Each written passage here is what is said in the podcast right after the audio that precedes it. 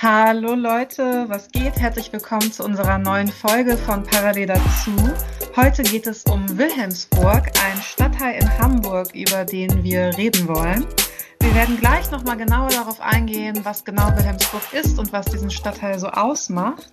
Und wir, das sind heute drei Leute, die alle drei Ex-WilhelmsburgerInnen sind. Wir haben schon in unserem Intro unserer aller, allerersten Folge angesprochen, dass wir gerne anonym bleiben möchten und deswegen zum Beispiel auch bewusst keine Namen benutzen. Und weil auf Social Media aber immer wieder vorgekommen ist, dass Leute zum Beispiel unsere persönlichen Accounts getaggt haben, wollten wir nochmal sagen, dass es uns wichtig ist, dass wir als Podcast anonym bleiben und auch äh, insbesondere in Bezug auf diese Folge, weil es halt ein sehr kleiner Stadtteil ist, beziehungsweise da, wo wir uns bewegt haben, ein ziemlich übersichtliches Gebiet ist und Leute uns vielleicht erkennen werden, dass wenn ihr uns erkennt, ähm, ihr das einfach für euch behaltet und unsere Anonymität nicht brecht. Wenn wir in dieser Folge jetzt nun über Wilhelmsburg sprechen wollen, dann sollten wir vielleicht kurz sagen, was Wilhelmsburg ist. Wilhelmsburg ist ein Stadtteil in Hamburg, der ist ziemlich groß, der befindet sich ziemlich in der Mitte von Hamburg, ähm, ist eine Insel im Grunde auch und da leben halt 50.000 Menschen und das ist halt ein Stadtteil, darauf kommen wir auch später noch zu sprechen, der ist halt super lange schon irgendwie durch Migration geprägt.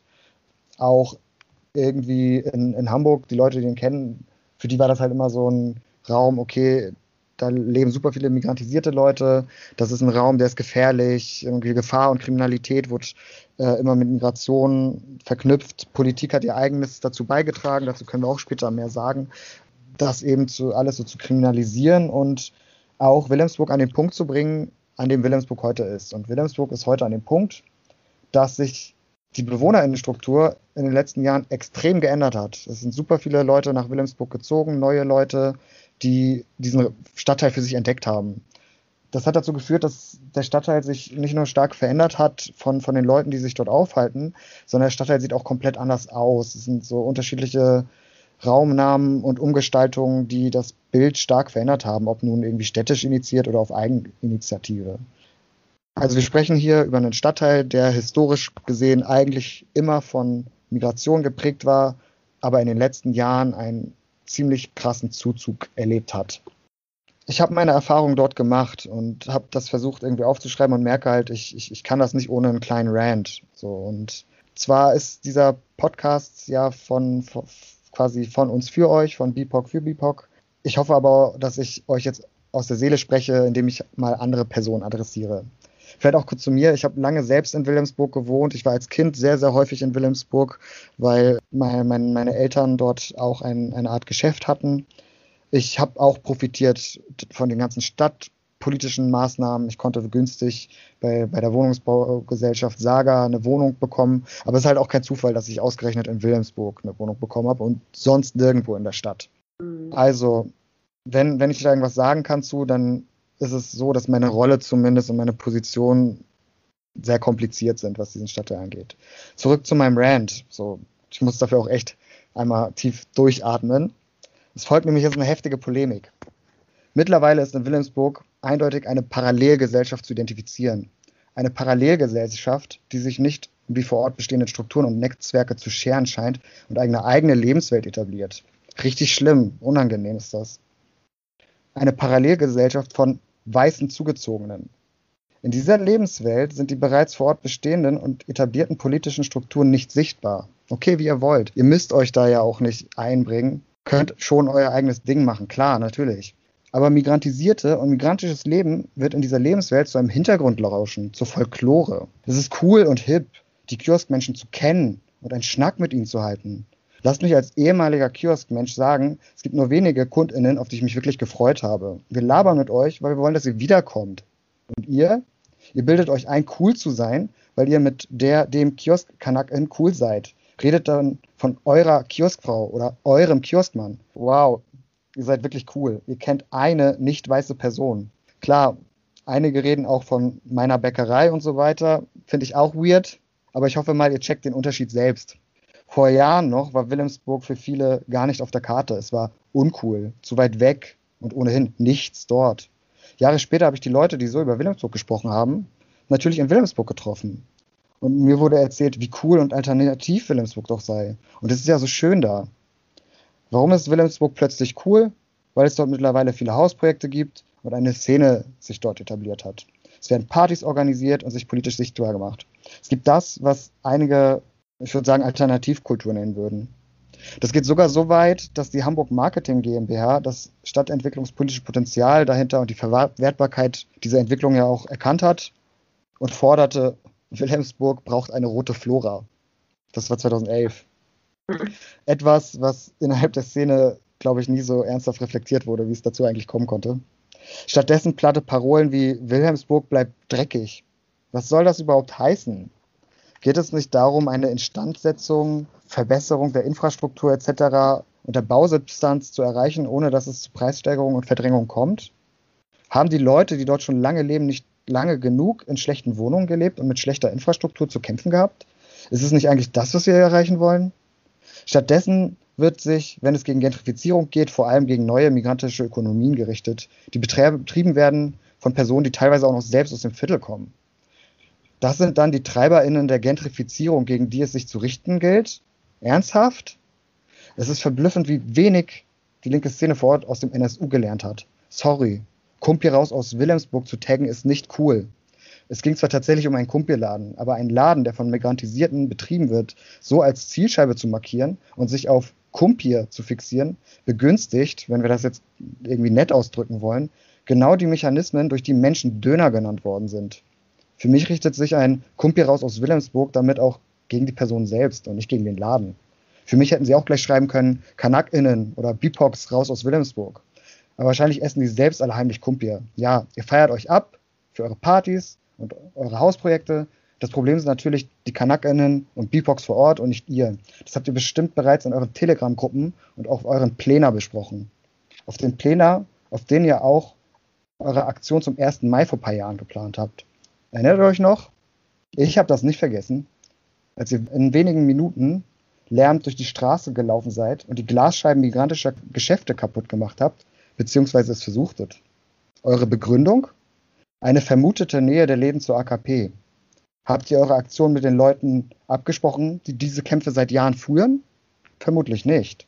Habt ihr gefragt, ob ihr euch diese Kämpfe aneignen dürft? Bestimmt auch nicht. Wir sagen euch schon, wenn wir euch in unseren Kämpfen haben wollen und auch welche Rolle ihr darin haben dürft. In den darauffolgenden Tagen habe ich viele Leute auf Türkisch sprechen hören im Viertel, auch Rechte und Linke. Und ja, die sprechen in Wilhelmsburg miteinander. Warum das als Minderheit in Deutschland teilweise so ist, ist ein anderes Thema. Jedenfalls waren alle schockiert von den vermeintlichen Nazi-Angriffen im Viertel. Schockiert davon, dass sowas nun auch in Wilhelmsburg geschieht. Der Effekt? Eher ein Zusammenrücken jenseits politischer Differenzen. Wie wird auf Deutsch gesagt? Bärendienst. Vielen Dank auch. Und was sagt ihr? War doch angekündigt im Internet irgendwo, aus welcher Richtung diese Aktion kommt. Außerdem habt ihr doch im Viertel überall FCK AKP getaggt. Das hätten die Leute ja verstehen können. Ernsthaft? Es gibt bestimmt noch genug Leute vor Ort, die bis heute denken, dass das ein Nazi-Angriff war. Und was macht ihr? Parallel dazu erklärt ihr Wilhelmsburg zur antifaschistischen Zone, erklärt Wilhelmsburg als nazifrei, posiert martialisch im Viertel fotografiert euch dabei und drückt das auf Plakate, die er dann auch noch im ganzen Viertel verkleistert. Peinlich. Als wenn das nur euer Zutun gewesen wäre und es nicht bereits eine lange Geschichte der Kämpfe vor Ort gab. Feiert euch weiter aber selbst, wie ihr auf den Treppen im Viertel sitzt und versucht, dilettantisch Checkeldeck zu kauen. Was ihr da macht, ist eine gewaltvolle und rassistische Aneignung dieses Stadtteils. Das musste mal raus. Oh mein Gott, danke für deine Worte. Wow, du hast mir so krass aus dem Herzen gesprochen. Danke. Voll. Einfach jetzt so ja, todes viele Punkte, todes viele Sachen, die echt ganz tief in einem so schlummern und wo wir, glaube ich, ganz schön viel auch jetzt zu, noch mal drüber sprechen können. So.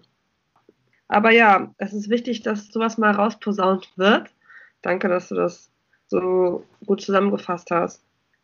Ja, ich finde es total krass, während ich dir gerade zugehört habe beim Reden, ist so viel aufgeploppt an Erinnerungen aus meiner Zeit in Wilhelmsburg, die leider wirklich richtig krass geprägt sind von diesem Gefühl, diesem unangenehmen Gefühl, in diesem sehr weiß dominierten Raum zu sein, mit Menschen, die sich selbst als links verstehen und so unangenehm viel Raum einnehmen und das auf eine sehr rassistische und aneignende Art und Weise. Und einfach so viele Momente aus Wut, die mich da begleitet haben durch meinen Alltag, die einfach so vielfältig waren, dass ich sie schon alle nicht mehr vergessen habe. Und mit jedem Ding, das du erzählt hast, kam so eine neue Erinnerung. Weil ich erinnere mich zum Beispiel auch daran, als die Läden kaputtgeschmissen wurden. Denn ich habe eine Nachricht bekommen mit, hey, pass auf, wenn du nach Wilhelmsburg fährst, es gab einen Nazi-Angriff. Mhm. Probier safe nach Hause zu kommen. Und ich hatte mhm. richtig krasse Angst. So, also das zum Beispiel. Und ich erinnere mich daran, dass äh, Kritik geäußert wurde an dieser Aktion und dass auch diese Kritik auf den NSU bezogen wurde, dass es halt einfach nicht klar geht, dann irgendwie Läden von BPOC zu smashen und diese Kritik einfach abgeschmettert wurde. Und wie unglaublich wütend ich war. Super krass. Und ich erinnere mich auch an diese Wut, die ich hatte, wenn ich diese Sätze lese von Wilhelmsburg, bleibt dreckig, weil es nicht nur darum geht, dass sie nicht dafür kämpfen, dass die Wohnsituation für die Menschen, die da schon so lange leben, besser wird, sondern auch, dass sie die Menschen, die dort immer gelebt haben, als dreckig markieren. Also so, der, der Dreck bezieht sich ja nicht nur auf die Straße, auf die Wohnungen, er bezieht sich auch auf die Menschen. Und das finde ich halt auch einfach super krass und das ist super krass klassistisch und richtig mhm. krass rassistisch und aber auch so typisch für so eine subkulturelle weiße Aneignungslogik, wo alle ein bisschen Straße sein wollen und alle ein bisschen Dreck brauchen. Und sie diese Straße aber nicht von zu Hause haben, weil sie nämlich alles Mittelschichtskinder sind, die heimlich studieren und irgendwie Unterhalt von ihren Eltern bekommen, so und sich deswegen sozusagen diesen Dreck aneignen müssen. Sie müssen in Umfeldern sein, mit denen sie sich als dreckig schmücken können und wollen deswegen natürlich, dass dieses Viertel dreckig bleibt ja, reflektieren dabei überhaupt nicht, wen sie damit eigentlich alles als dreckig markieren. Was mich halt auch einfach so krass wütend gemacht hat, ist, du hast äh, gerade gesagt, dass die Leute so den Stadtteil entdeckt haben. Und ich finde tatsächlich, dass das Wort entdecken sehr gut passt und zwar auch in dem sehr ursprünglichen kolonialen Sinne von etwas entdecken, sich die Definitionsmacht darüber rausnehmen, festlegen zu können, was dieser Ort ist, was diesen Ort ausmacht und ihn grundlegend und strukturieren zu können, ohne zu reflektieren, wie dort Macht ausgeübt wird, was ja eigentlich sehr ein so sehr, sehr klassisches koloniales Muster ist. Und ich will das jetzt gar nicht äh, gleichsetzen, aber diese neokolonialen Strukturen und Tradierungen und Selbstverständnisse zeigen sich sehr in der Art und Weise, wie weiße Linke sich in Wilhelmsburg bewegen und sich dort den Raum nehmen. Mir fällt da zum Beispiel der Kreisel ein, den es dort seit ein paar Jahren gibt. Ah, ja. Relativ im Zentrum vom Reiherspielviertel, der super, super krass weiß dominiert ist. Also die ganze Zeit lungern da halt weiße Linke rum und nehmen sich da ganz, ganz krass den Raum miteinander. Und zwar nicht nur in der Art und Weise, wie viele Leute da sind, sondern auch in der Art und Weise, was für ein Blickregime dort aufgebaut wird. Oh, Weil ja.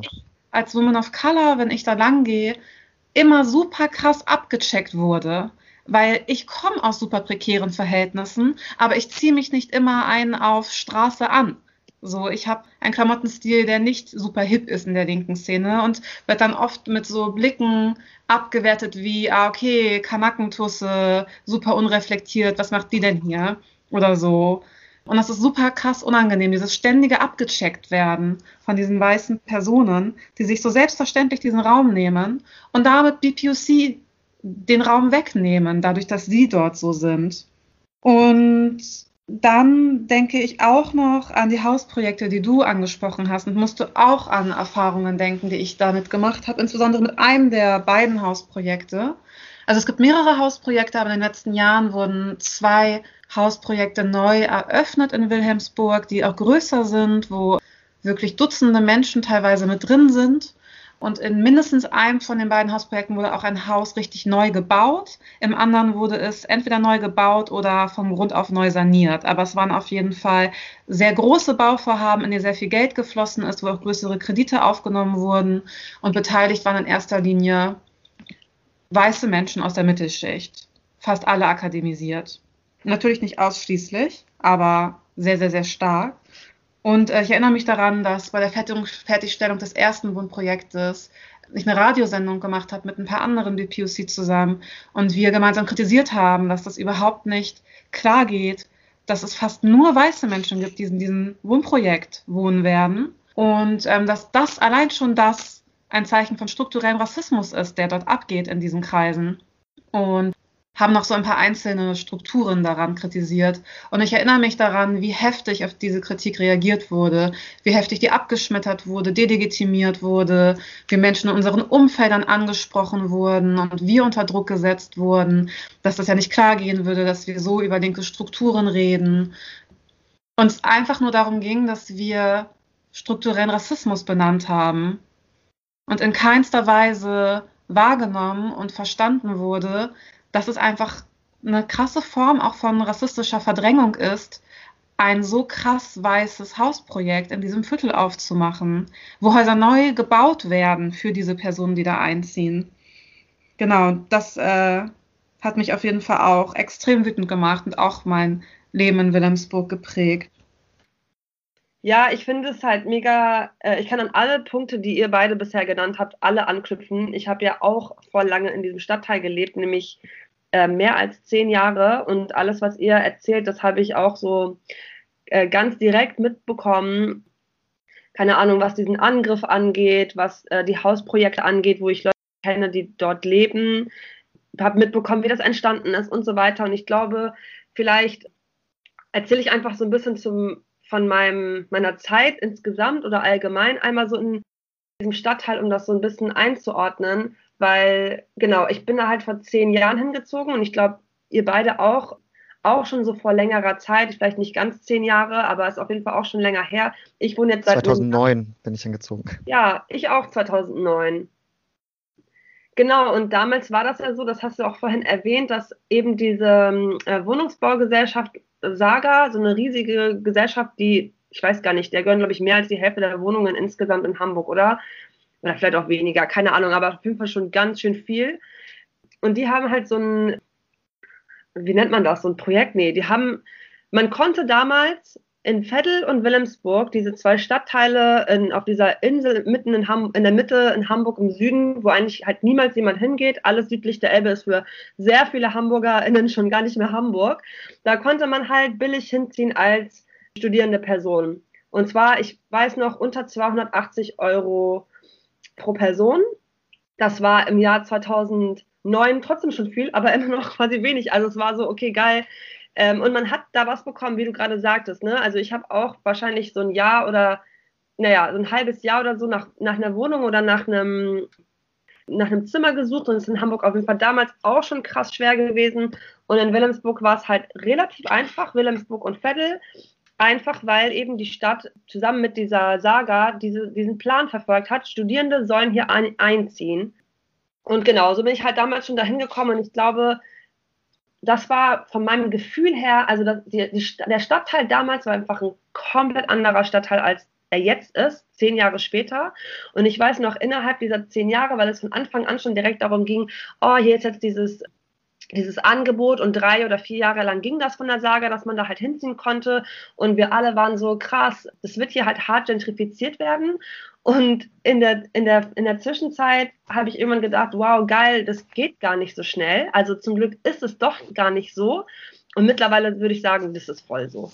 Also es hat sogar nur zehn Jahre gedauert und es ist halt passiert. Und ich glaube, in diesen zehn Jahren, die ich da auf jeden Fall ge gelebt habe, hat es halt so voll die Entwicklung gegeben von, welche Leute kommen am Anfang hin, welche Leute ziehen wieder weg, welche Leute bleiben, was machen die und wer kommt jetzt und bleibt sozusagen.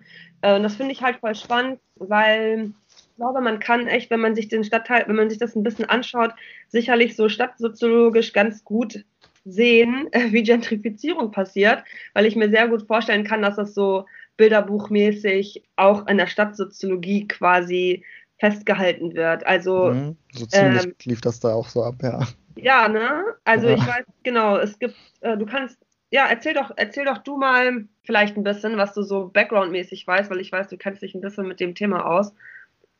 Ja, im Grunde, was du ja sagst, ist ja richtig, ne? Also das ist ja eine politische Entscheidung gewesen, dass, dass die Saga, also diese städtische Wohnungsbaugesellschaft, diese Wohnungen da vergünstigt an Studierende vergeben hat. Und ging halt auf die Stadt zurück, ne? weil sie halt diesen Stadtteil aufwerten wollte, weil der halt irgendwie immer als problematisch ja gesehen wurde, wie ich ja gesagt hatte, so als so gefährlicher Raum und so und eigentlich auch ein relativ schöner und großer Altbaubestand dort ist und ich meine, der Stadtteil ist ja auch schön und dann hat man halt damals eben das beschlossen, dass man sagt, okay, wir wollen diesen Stadtteil aufwerten. Also die Stadt hat das gemacht und das ist eine Entwicklung, die lang war. Und ich meine, ihr erinnert euch bestimmt auch noch an die IBA und die, also die internationale Bauausstellung oder die internationale Gartenschau, die ja auch noch stattgefunden hatten Anfang der 2010er in Wilhelmsburg.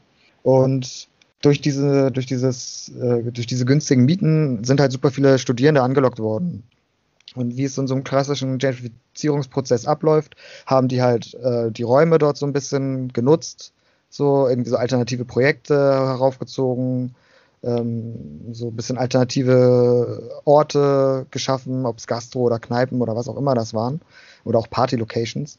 So, und das hat halt so den ersten Startschuss gegeben und halt das attraktiv gemacht, so, weil dann plötzlich, wie ich ja sagte, plötzlich war es cool in Wilhelmsburg. So, und ähm, ich glaube, das war so der Startschuss eigentlich der gesamten Entwicklung, wie du richtig sagst, mit diesen Mieten auch. Und dass das von der Stadt eben so gewollt und gesteuert war, dass äh, dieses, dieses Gebiet, also diese große Insel, schon eine Aufwertung erfährt.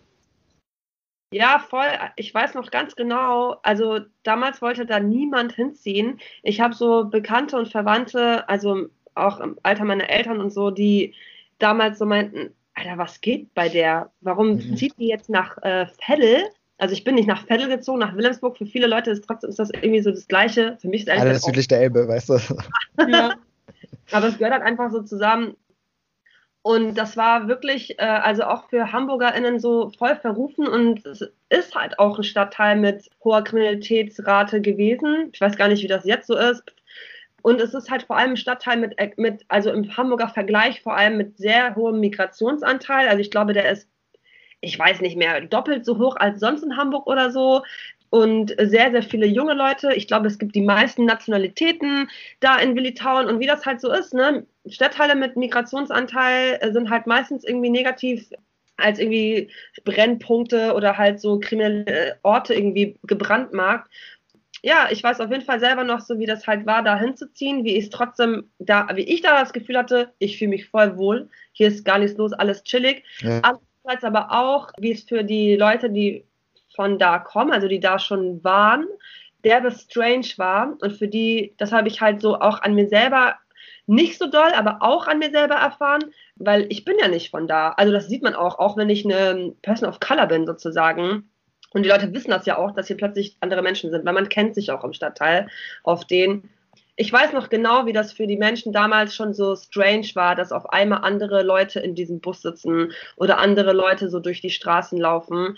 Und wie das auch, ehrlich gesagt, am Anfang überhaupt nicht so willkommen aufgenommen worden ist. Ich glaube, das hat sich später einen Tick geändert, als auch ein bisschen Kaufkraft sozusagen reinkam oder als irgendwie die Stadt dann angefangen hat, so die Bürgersteiger immer neu zu machen, was halt alles voll für den Arsch war. Ich glaube, dann war es so, ey, okay, wenigstens, es kommen Leute, aber wenigstens wird auch was gemacht sozusagen, was uns auch was bringt. Aber ich hatte das Gefühl, auf jeden Fall diese Anfangsphase, die ersten ein, zwei Jahre, war das auch, hat so diese, ja, diese erste Gentrifizierungswelle auch auf viel Widerstand, ist auch auf viel Widerstand bei den AnwohnerInnen so gestoßen. Die fanden das nicht cool.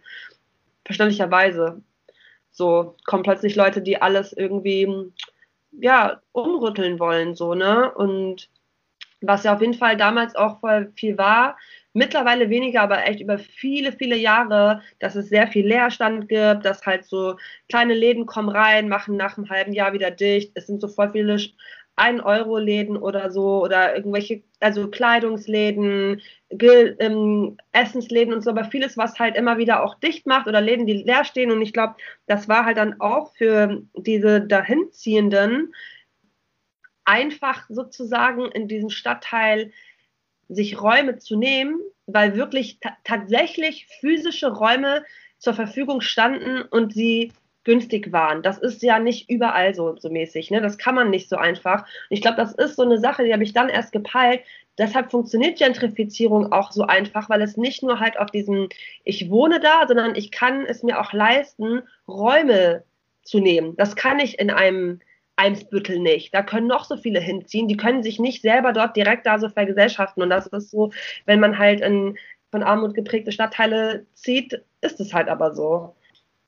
Ja, ich finde auch voll wichtig, da diese Perspektive zu haben, dass halt eine, eine strukturelle Entscheidung der Stadt halt dahinter stand. Und ich finde es allgemein bei Gentrifizierung auch total schwer, Einzelpersonen die Verantwortung zu nehmen und halt zu sagen, wieso bist du jetzt dahin gezogen? Weil so, ich kann das schon verstehen, auch bei weißen Studis, wenn sie irgendwie wissen, irgendwo Miete für 280 Euro und sich das dann halt gönnen wollen. Bei mir war es auf jeden Fall auch so, ich bin 2014 nach Wilhelmsburg äh, gezogen, war meine erste eigene Wohnung ich habe nur dort eine Wohnung bekommen. Ich habe neun Monate lang gesucht und nirgendwo eine Wohnung bekommen. Und Wilhelmsburg war halt einer der einzigen Stadtteile. Und das lag auch daran, dass die unbedingt Studis haben wollten, weil ich selber Studi war zu der Zeit.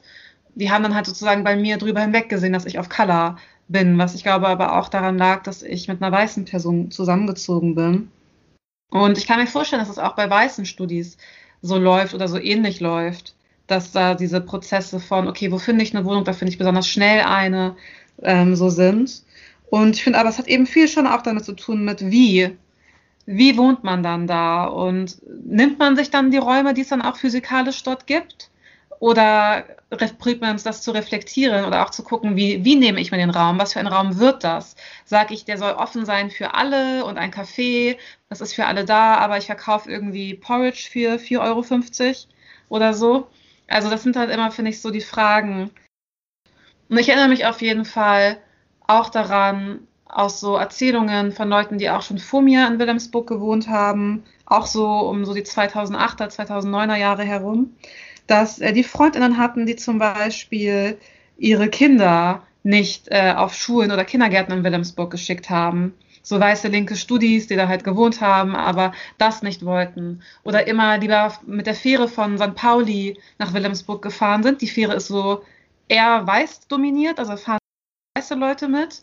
Und eben nicht mit der S-Bahn und dem Bus zu fahren, wo eben viele BPOC drin sitzen. Und das finde ich dann so krass, dieses ja, da finde ich, das zeigt dann eben, wie diese Leute sich den Raum nehmen und inwiefern auch diese mhm. Markierung von dieser gefährliche Ort wo man nicht hin soll, ist die auch immer noch gibt, sogar bei den Leuten, die als PionierInnen dahin ziehen. Was ich, ich finde es richtig spannend, gerade dass du das sagst, so mit dem, mit dem Bus und äh, den Bus nehmen oder nicht nehmen. Es gab doch auch mal so einen wahnsinnigen Film über diesen ja. Bus. Die wilde 13. Sag, weil ich mir das nicht geben konnte, genau, die wilde 13. Ist halt so, der Bus ist halt die Nummer 13 und man kommt halt in Wilhelmsburg, zumindest in dem Teil von Wilhelmsburg, wo wir waren, wir waren in Alt-Wilhelmsburg, alle drei. Mhm, das Reiherstiegviertel, ja. Reiherstiegviertel ist übrigens, er ist zwar ein alter Begriff, ne, aber das ist ein Begriff, der erst durch diese Gentrifizierer wieder hip wurde im Stadtteil. Die Wilhelmsburger sagen Alt-Wilhelmsburg zu dem Teil, wo wir gewohnt haben. Aber ja, also finde ich auch voll spannend, weil am, vor lange wusste ich das gar nicht. Ich habe das auch Reiherstiegviertel genannt, ne? Aber genau, ja, dieser Bus, also genau, was ich auf jeden Fall sagen wollte, ich finde es halt interessant. Ich will gar nicht auf diesen scheiß Film mit diesem Bus eingehen. Aber, aber ich finde, sorry, darf ich einmal kurz was sagen zu dem ja. Bus? Ich möchte einfach zum Titel nur sagen, ja. wild, also wieder dieses, dieses typische koloniale Vokabular. Es wird einfach, also so dreckig, wild, das ist einfach so krass. Ja, das stimmt. Weil es ist, ist das nicht auch Jim Knopf? Der. Oha. Wenn das die Referenz ist, dann ist eh alles vorbei. War das die Referenz? Ich, ich dachte. Ich google. Ich google. Ja, ja, genau. Also wir können auch gerne über diesen Bus sprechen oder über diesen Film. Das ist alles, was ich sagen wollte. So viel und so oft und so lange Thema quasi immer bei den Leuten, weil ich glaube, jetzt weiß ich es nicht mehr. Irgendwann bin ich selber einfach gar nicht mehr Öffis gefahren. Aber ich weiß auch, dass tatsächlich sehr viel darüber gesprochen wird. Ah, du zeigst jetzt gerade. Jim Knopf. Ja. Es war Jim Knopf. Wie, wie, wie durch ist das einfach, bitte? Ja, das ist wirklich echt krass. Aber äh, was ich sagen wollte ist, ich äh, finde es voll spannend, was du gerade meintest mit der Fähre und halt Öffis benutzen oder nicht benutzen und so. Im Hinblick auch, was du vorhin in deinem Eingangsstatement meintest mit äh, der Parallelgesellschaft, weil das ist auf jeden Fall eine Sache, die ich sehr schnell gepeilt habe, dass die Leute, die hinziehen in diesen Stadtteil, komplett die ganze Zeit in einer Parallelgesellschaft leben und sich so eine Parallelgesellschaft aufbauen. Also, wenn man da, und das finde ich halt so krass, weil gar nicht von ihnen selber wahr und das halt auch gar nicht irgendwie von äh, irgendwelchen Menschen kritisch gesehen wird, wenn gleichzeitig, wenn das von äh, BIPOC passieren würde, das halt super, super schlimm wäre, das geht gar nicht, man würde sich nicht integrieren, bla bla bla, dieser ganze Scheiß, der halt so gelabert wird. Ich fand es einfach immer das super ähm, bezeichnet, das quasi so zu beobachten, dass Menschen, dass die Leute, die da hinziehen, ja, die bauen ihren eigenen Scheiß auf und die haben halt gar keinen Bock zu gucken, was gibt's schon, wie kann ich mit den Leuten chillen, die hier schon so sind und so weiter. Die machen halt so eigenen, ihr eigenes Ding. Und ich sehe das auf der einen Seite wirklich teilweise sehr kritisch, dass es so ist, aber teilweise denke ich auch, ja, mach doch, aber dann sorgt auch dafür, dass es für alle Menschen okay ist, wenn die halt wohin ziehen, ihr, eigenen, ihr eigenes scheiß Ding zu machen. Also ja, das fand ich auf jeden Fall, finde ich halt so sehr bezeichnend, wie eben eine mittlerweile immer größer werdende irgendwie Population an Leuten in Willitown, was ja auch wirklich ein kleiner Stadtteil ist, sehr überschaulich, einfach so krass an den anderen, die dort schon immer waren, vorbeilebt, sozusagen halt mit Machtstrukturen und Geld im Nacken. Ne? Also das darf man halt dabei nicht vergessen. Es ist ihnen halt möglich, die, die schon da sind, zu verdrängen, einfach weil das Stadt, stadtplanerisch quasi so gewollt ist, dass so eine Vermischung stattfindet, dass eine Aufwertung stattfindet, dass die Gebäude gemischt gemischt werden sozusagen. Das finde ich halt auch krass im Hinblick auf diese Hausprojektgeschichte, die du meintest. Das sind dann halt Hausprojekte, die entstehen, die einfach zu 100% weiß sind und wo sie sich dann am Ende gedacht haben, oh, vielleicht sollten wir noch mal kurz ein, zwei BIPOC hier irgendwie so einziehen lassen, damit es nicht weird ist. Aber ansonsten, wenn du dir sonst die Häuser in diesem Stadtteil anguckst, ist es andersrum. Äh, sozusagen. Und es ist dann von der Stadt gewollt worden, ey, jetzt holen wir Studenten rein, weil die sind hauptsächlich weiß und damit können wir so diese, dieses, diesen Stadtteil mischen. Aber quasi sich da, da halt hinzuziehen und einfach so einen Block hinzubauen, das ist ja mittlerweile auch echt ein Block, ne? Das ist ja so eine Ecke mhm. jetzt. Das sind selber so kleine Inseln auf der Insel. Ja. Die haben einfach ihre Inseln auf der Insel. Und ich fände es halt alles gar nicht so dramatisch, wenn es wenn es eben nicht zu so einer heftigen tatsächlichen Verdrängung einfach führen würde und zu der Unmöglichkeit von denen, die dort gelebt haben, dort weiter zu leben, weil sie wurden rausgekickt, damit Leute einziehen können. Sie sind in andere Stadtteile vertrieben worden und die Mieten steigen halt extrem und das können sich die Leute dann halt auch irgendwann nicht mehr leisten. Ich habe zehn Jahre lang in einem gleichen Haus gelebt und unter mir hat eine Familie gelebt und da habe ich echt die Kinder zum Teil so, also ich habe die Kinder einfach groß werden sehen. Zehn Jahre ist nicht eine kurze Zeit, so, ne? Die waren irgendwie fünf, jetzt sind die 15. Aber diese Familie unter anderem, also ich könnte über über viele Leute vieles erzählen, was halt einfach immer richtig krass war. Aber die haben, die waren immer wieder da äh, rausgekickt zu werden. Und die, und die Sage hat den, hat die tatsächlich auch, wie nennt man das nochmal, so eine Räumungsklagen und so aus lächerlichen Gründen, also aus so Gründen wie Miete drei Tage zu spät gezahlt. Weißt du, wie oft wir das gemacht haben? Aber wir waren die Studi-WG, wir haben niemals ne, selbst eine Mahnung dafür bekommen. Es war immer nur so, hey, ihr habt es nicht gezahlt oder Geld ist nicht da oder Geld ist wieder zurückgegangen oder so. Die bekommen dafür direkt nach dem zweiten, dritten Mal oder wie das halt rechtlich so läuft, eine Räumungsklage.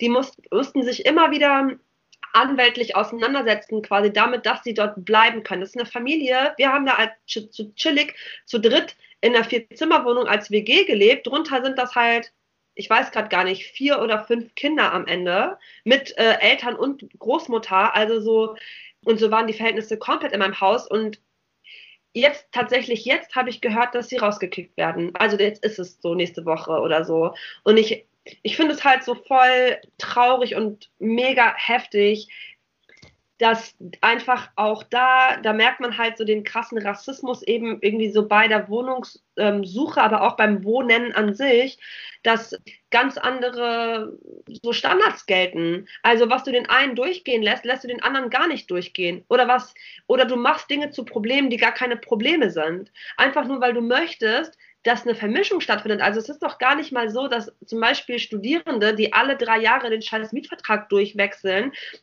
äh, viel bessere Mieter, MietezahlerInnen sind sozusagen, als halt eine Familie mit einem Job. Also es ist ja Bullshit. Das ist am Ende einfach nur Rassismus. Finde ich halt sehr, sehr krass. Und ehrlich gesagt, war mein ganzes Haus ist eigentlich einmal in diesen zehn Jahren, die ich da war, hat sich so komplett ausgetauscht. Und ich weiß, dass die alle an richtig krasse Randbezirke gezogen sind. Ne? Und das finde ich halt, das darf man halt dabei nicht vergessen, so dass eben wirklich, ja, Menschen werden verdrängt, Menschen kommen in super beschissene Lebensverhältnisse, äh, die Familien werden gesplittet, weil man dann nicht mehr so zusammen in der Größe wohnen kann, wie man vorher gewohnt hat. Darüber denken die Leute nicht nach, wenn sie ja. dahin. Das ist, wird komplett ausgeblendet. Es ist so, ja, ich weiß, bla, Gentrifizierung, aber das ist so die Realität, die damit so zusammenhängt, sozusagen. Das finde ich ja ein so, ein, ein so ein Punkt von vielen. ja, ey, aber das ist echt voll richtig. Ich habe auch tausend Punkte. Ich weiß auch gar nicht, wo ich irgendwie anknüpfen soll. aber was du halt sagst, ne, irgendwie dieses oder was, was ihr beide auch schon gesagt habt, so, ich mache daraus keine Einzelverantwortung. Viele Leute sind hingezogen, weil die Mieten günstig waren so und weil es auch schwer war, überhaupt irgendwo anders in der Stadt was zu finden. Mhm. So, es geht ja darum trotzdem, wie man sich dann vor Ort verhält. Wie verhalten sich die Leute vor Ort? Wie reflektieren sie, was sie da machen? Und das findet halt irgendwie teilweise gar nicht statt. Also 2008, 2009 muss ich sagen, wenn ich da auf den Wohnungsbesichtigungen war, das war halt auch so, dass relativ wenig weiße Personen tatsächlich damals auch schon auf diesen Wohnungsbesichtigungen waren, obwohl das diese Studiewohnungen waren.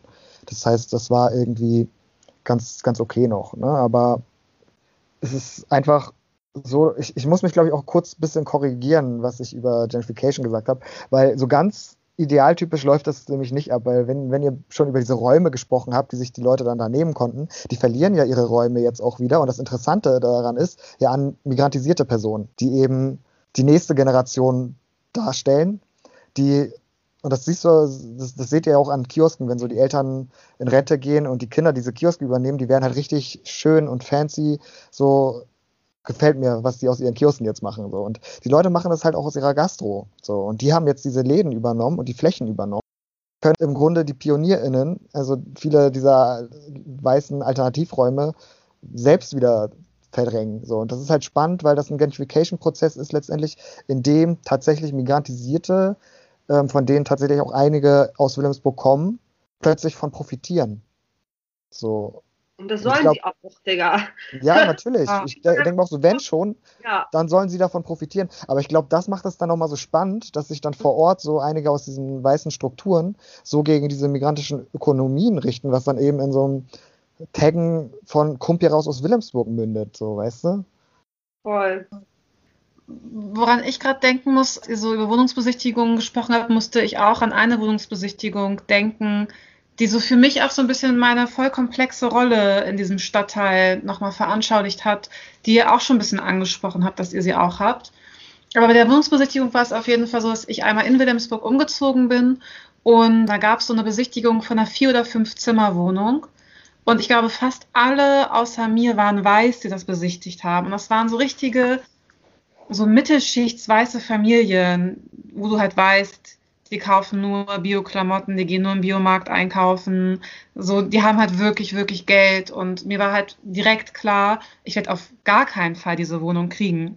Und das war super das krasse Gefühl, weil ich sonst in Wilhelmsburg ja sozusagen weiß, dass ich eine Person bin, die zum Beispiel studiert und da ganz krasse Bildungsprivilegien hat, im Gegensatz zu ganz vielen Menschen, die in Wilhelmsburg wohnen, die nicht neu zugezogen sind oder dass ich in der Zeit, in der ich in Wilhelmsburg gewohnt habe, selten Existenzängste hatte oder irgendwie so die Gefahr von, okay, die Miete wirklich nicht zahlen zu können, wirklich so chronisch zu wenig Geld zu haben, um für meinen Lebensunterhalt sorgen zu können. Und das ist ein krasses Privileg im Gegensatz zu ganz, ganz, ganz vielen Menschen in diesem Stadtteil.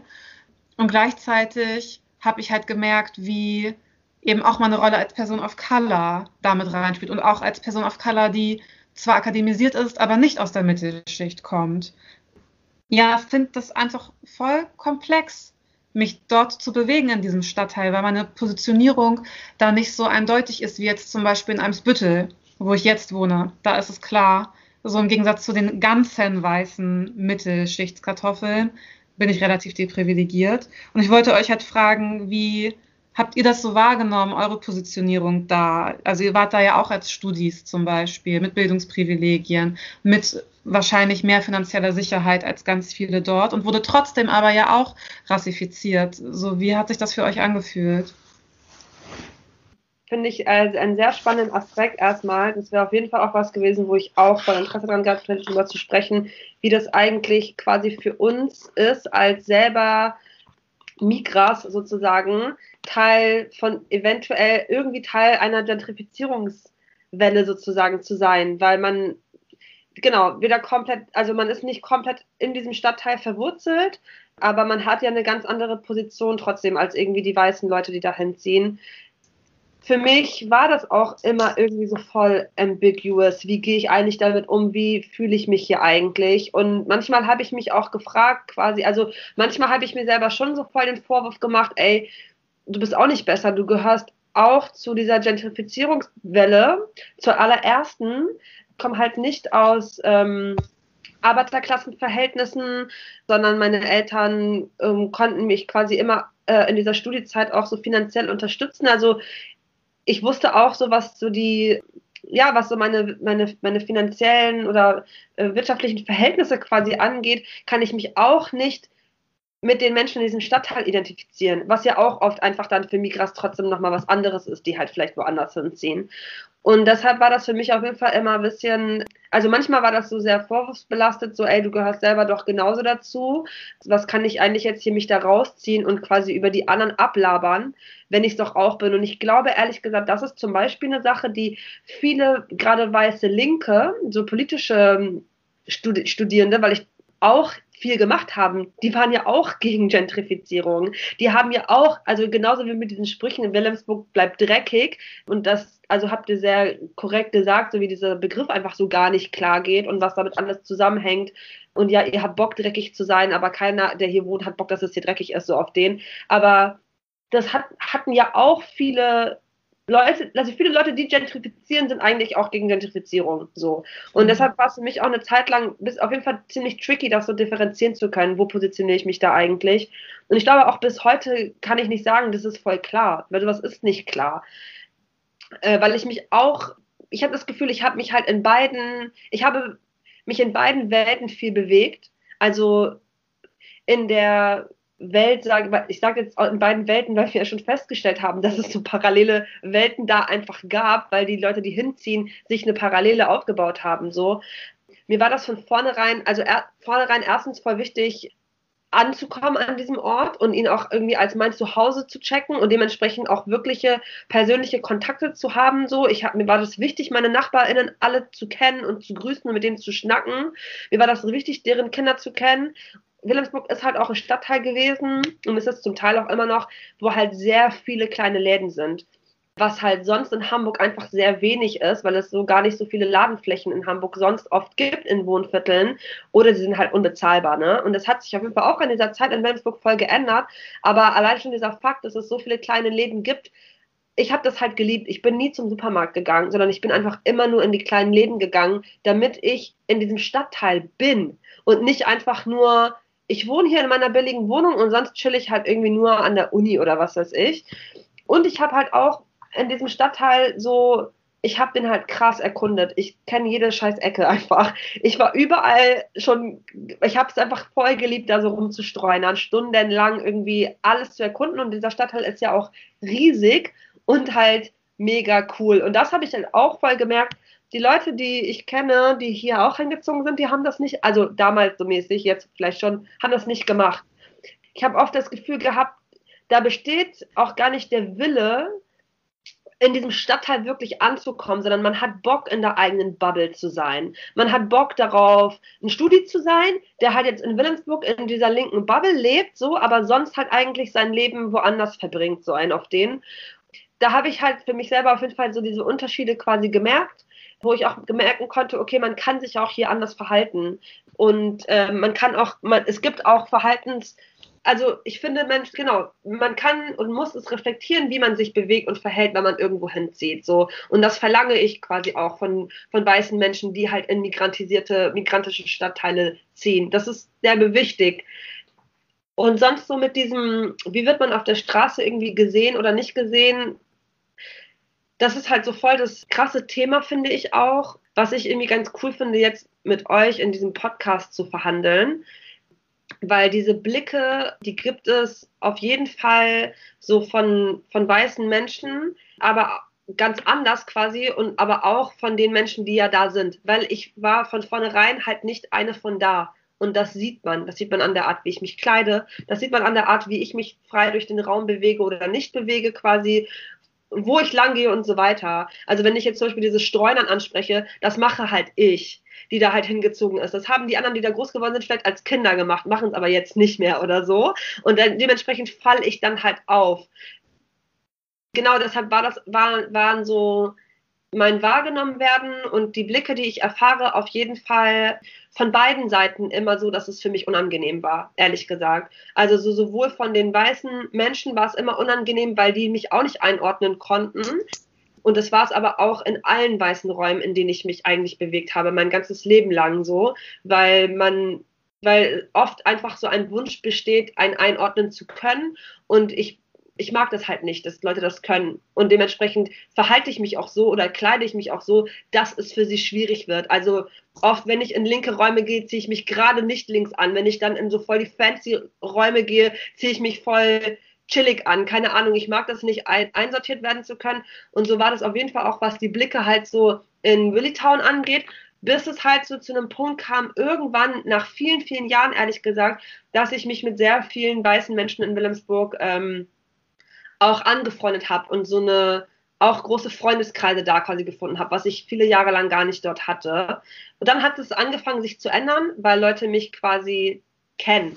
Aber vorher war es immer weird und gleichzeitig sind halt so die Blicke sonst so von, von sag ich mal, alt, äh, alteingesessenen Menschen dort und da spreche ich eigentlich nur von Männern und glaube ich auch nur so von sehr, ähm, wahrscheinlich nur von einigen wenigen Männern, die halt dort bestimmte Straßen einfach so dominiert haben und gar nicht den, gar nicht einen allgemein Wilhelmsburg repräsentieren überhaupt.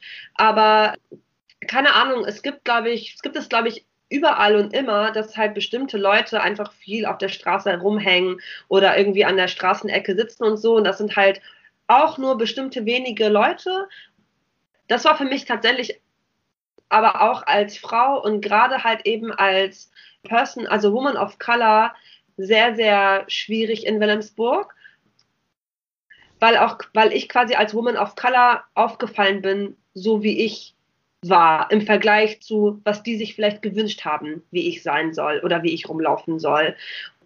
Es gibt viele Straßen in Wilhelmsburg, da ist alles ganz normal und es gibt halt so zwei, drei Straßen, wo halt, glaube ich, so die Haupt, die, die, wo viele Läden drin sind, die einfach so ein bisschen männlich dominiert sind im Vergleich zu den anderen. Und das ist mir da auf jeden Fall aufgefallen. Also ich habe manchmal dann echt versucht, das, das zu meiden, oder bin halt voll viel mit dem Fahrrad gefahren oder so, damit ich bestimmten Blicken einfach nicht ausgesetzt bin. Also sowohl von Leuten, die meinen, mich von irgendwo wieder zu erkennen oder von diesen ganzen weißen linken Leuten oder halt aber eben auch so von diesen Männern, die einem so krass sexistische Blicke rüberschmeißen, so. Also ich, ich habe auch relativ viel immer rumgestreunert in Wilhelmsburg. Also, aber Streunern ist sowieso ein Ding, was ich ist, glaube ich, so meine Hauptlieblingsbeschäftigung, was gerade nicht ganz so gut geht, aber eigentlich verbringe ich damit so relativ viel Zeit. Same. Und ja. Und ich glaube, für die Frage, ja, welche Position oder Rolle wir eigentlich dort hatten, war halt für mich immer wichtig, äh, wie werden wir tatsächlich einfach auf der Straße gelesen, weil letztendlich ist es das, was, was eben wir nach außen hin repräsentieren, ja auch das, was irgendwie von einem weißen Blick auch irgendwie gesehen wird und was eben diese ganzen Prozesse anstößt, auch der, des, dessen, wie halt, ja, welchen Wandel der Stadtteil vielleicht auch erfährt. Deswegen würde ich sagen, dass da wir vielleicht nicht so die TreiberInnen der Gentrifizierung waren, weil wir letztendlich eben nicht weiß gelesen werden. So und uns deswegen und dort eben Raum besetzt haben, in dem wir draußen waren. Gleichzeitig hatte ich ein Bildungsprivileg und habe ich auch ein Bildungsprivileg immer dann gehabt in, in Wilhelmsburg, was mich natürlich eben, also was mir eben den Zugang auch zu der Wohnung verschafft hat und auch ja bei weiteren Wohnungen von Vorteil war. Finanziell war das immer ein sehr, sehr starkes Auf und Ab bei mir. Und weil es auch gerade angesprochen wurde, gendermäßig habe ich auch krass profitiert in so einem Raum. Also ich sehe das auch, die, die, die angesprochenen Problematiken. Ich habe aber in irgendwie keiner dieser beiden Welten mich wirklich belebt, weil ich, also bewegt, nicht belebt. Weil ich, ich habe halt auch versucht, möglichst nicht aufzufallen vor Ort. So auch, das hatte eher so politische Gründe, was so Türkei-Politik anging. Ähm, dass ich halt irgendwie nicht identifiziert werden wollte, auch wenn die meisten Leute irgendwie das, das erkannten. Ich habe aber dafür meine NachbarInnen gekannt, tatsächlich. So, das äh, war mir dann auch irgendwie wichtig und es ging tatsächlich auch ganz gut. Aber ich fand tatsächlich die, die, die Frage ja ganz interessant auch, wie wir uns dort bewegt haben, so auf zweifacher Hinsicht. Also dieses, dieses in beiden Welt, Welten sich nicht bewegt haben, hatte eigentlich in beide Richtungen auch politische Gründe. Also nicht nur, dass ich hier quasi mich auch vor, vor ähm, ja, in der türkischen Rechten nicht irgendwie als Linker zeigen wollte, aber gleichzeitig habe ich in, in diesen weißen Räumen, also da liefen halt auch Personen um, mit denen ich halt Rassismuserfahrungen gemacht habe. Und weil ich die angesprochen hatte, relativ früh schon auch sehr stark angeeckt bin. So, das heißt, es waren für mich dann auch Räume, in denen ich mich halt auch nicht bewegen konnte. Deswegen habe ich halt mich immer so ein bisschen zwischendrin bewegt, ne? also zwischen den Räumen. Ja, ich, ich, ich finde halt gerade bei dieser Frage nämlich auch interessant, dessen, wenn wir wahrgenommen werden, weil ich habe ja auch schon gesagt, so dieses, dieses irgendwie diese, diese Folklore sein oder dieses Hintergrundrauschen sein, so, weil letztendlich genau in diesen Bubbles, die da waren, diese studentischen Bubbles, war halt, das wurde ja voll gefeiert, dass es so ein migrantisierter, migrantischer Stadtteil ist. Und eben weil das halt eine Kulisse war, die abgefeiert wurde. Und das ist einfach ja auch genau das, was so das Verhältnis beschreibt, wie sich dann eben in diesem Stadtraum dann bewegt wurde. Ich finde es voll witzig, dass ihr auch so viel immer unterwegs seid. Ich war auch so viel unterwegs in Wilhelmsburg. Einfach, ich war so häufig spazieren. Es ist mir einfach auch voll wichtig, allgemein, wenn ich irgendwo lebe, aber auch in Wilhelmsburg war das einfach so voll mein Ding, durch den Stadtteil zu laufen. Und ich habe mich gerade gefragt, ob das was damit zu tun hat, dass wir alle drei irgendwie nicht wirklich irgendwo reingepasst haben und uns deswegen halt alleine so krass die Räume aneignen mussten. Weil bei mir war es auch so, dass ich äh, weder in diesen krass weiß dominierten Parallelgesellschaften sein wollte, noch in so mm, BPUC-Communities, die in Wilhelmsburg irgendwie schon länger da waren, reingepasst habe. Und ich glaube, dass das so eine meiner Umgangsstrategien damit ist, dass ich dann halt alleine ganz viel unterwegs bin und mir so meine eigenen Orte dann da suche. Und ich finde es so krass, dass ihr das auch gemacht habt.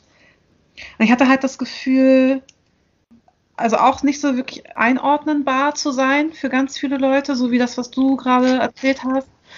Und aber auch nirgendwo wirklich rein zu passen. Und ich habe auf jeden Fall auch, also für mich war es auch kein leichtes Verhältnis mit dem BPOC in Wilhelmsburg. Am Anfang, als ich da hingezwungen bin, war es so super krass. Ich war so, boah, oh mein Gott, wie geil, hier sind überall BPOC und ich werde nicht angestarrt, weil ich auf Color bin.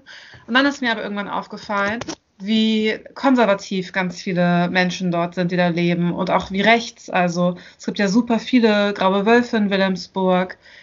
Dort habe ich auch das erste Mal die Erfahrung gemacht, so nur vom Aussehen her als Kurdin erkannt zu werden. Das wusste ich vorher nicht dass es sozusagen Menschen gibt, die einfach nur anhand meines äußeren Erscheinungsbildes mir das zuschreiben, Kurdin zu sein. Und das war eine neue Erfahrung, die auch ganz viel damit zusammenhängt, dass dieser Stadtteil halt so krass dominiert ist mit türkischen Faschos.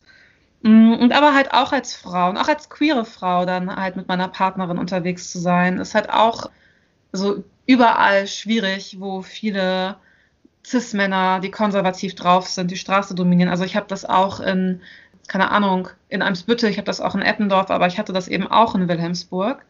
Und ich finde es halt einfach mega schwer, über dieses Thema zu reden, weil ich weiß, dass es so ganz viele Diskurse gibt, und zwar auch von weißen Linken in dem Stadtteil, aber auch außerhalb des Stadtteils, wo es halt genau darum geht, dass immer wieder gesagt wird, das sind die patriarchalen Männer und die gefährlichen Leute in Wilhelmsburg, dass eben genau das diese Diskurse sind, wo es dann um Kriminalisierung geht und so. Und ich halt genau dem keinen Fahrtwind geben möchte.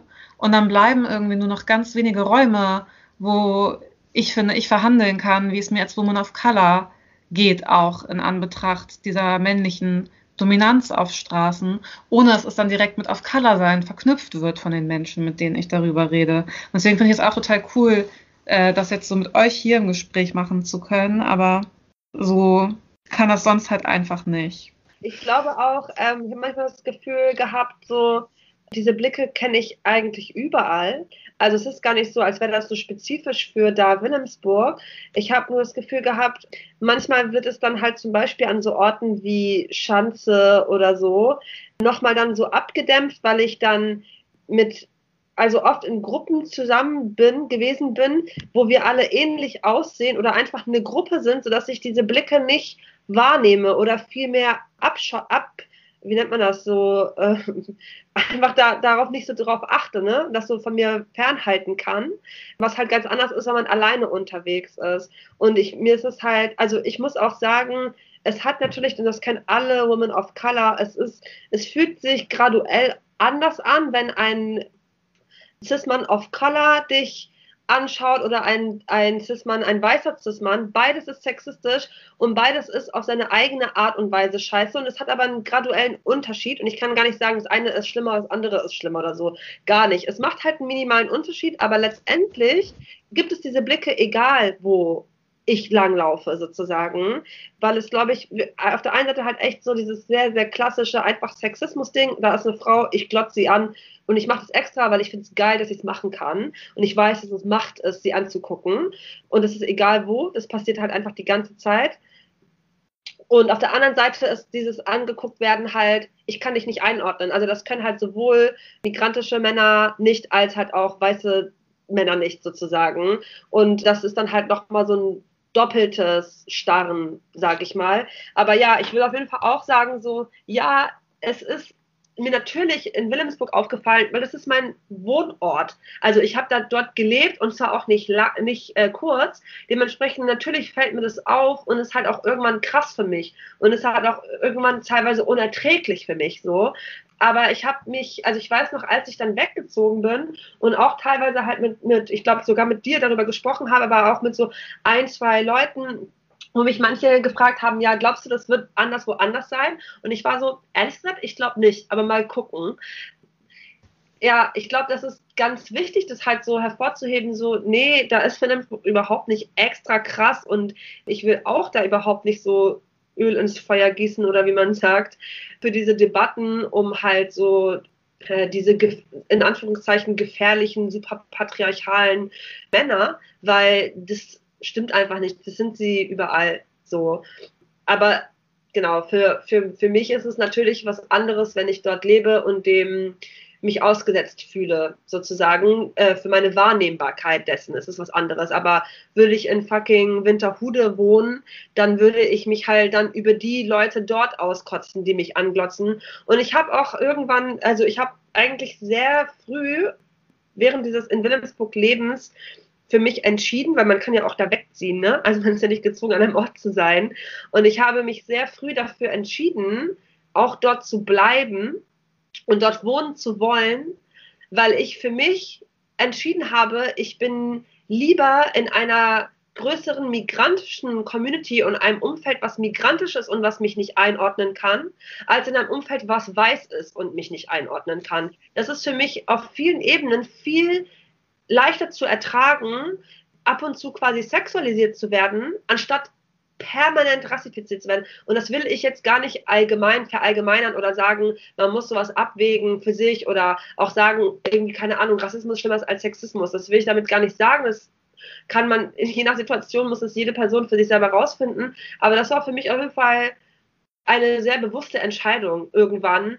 Nee, ich werde nicht rüberziehen in die Stadt sozusagen, weil ich fühle mich hier viel wohler ich bin hier trotzdem mehr zu Hause und unter Leuten, wo ich das Gefühl habe, ich kann hier mehr sein, wer ich bin, als ich in einem anderen Stadtteil könnte.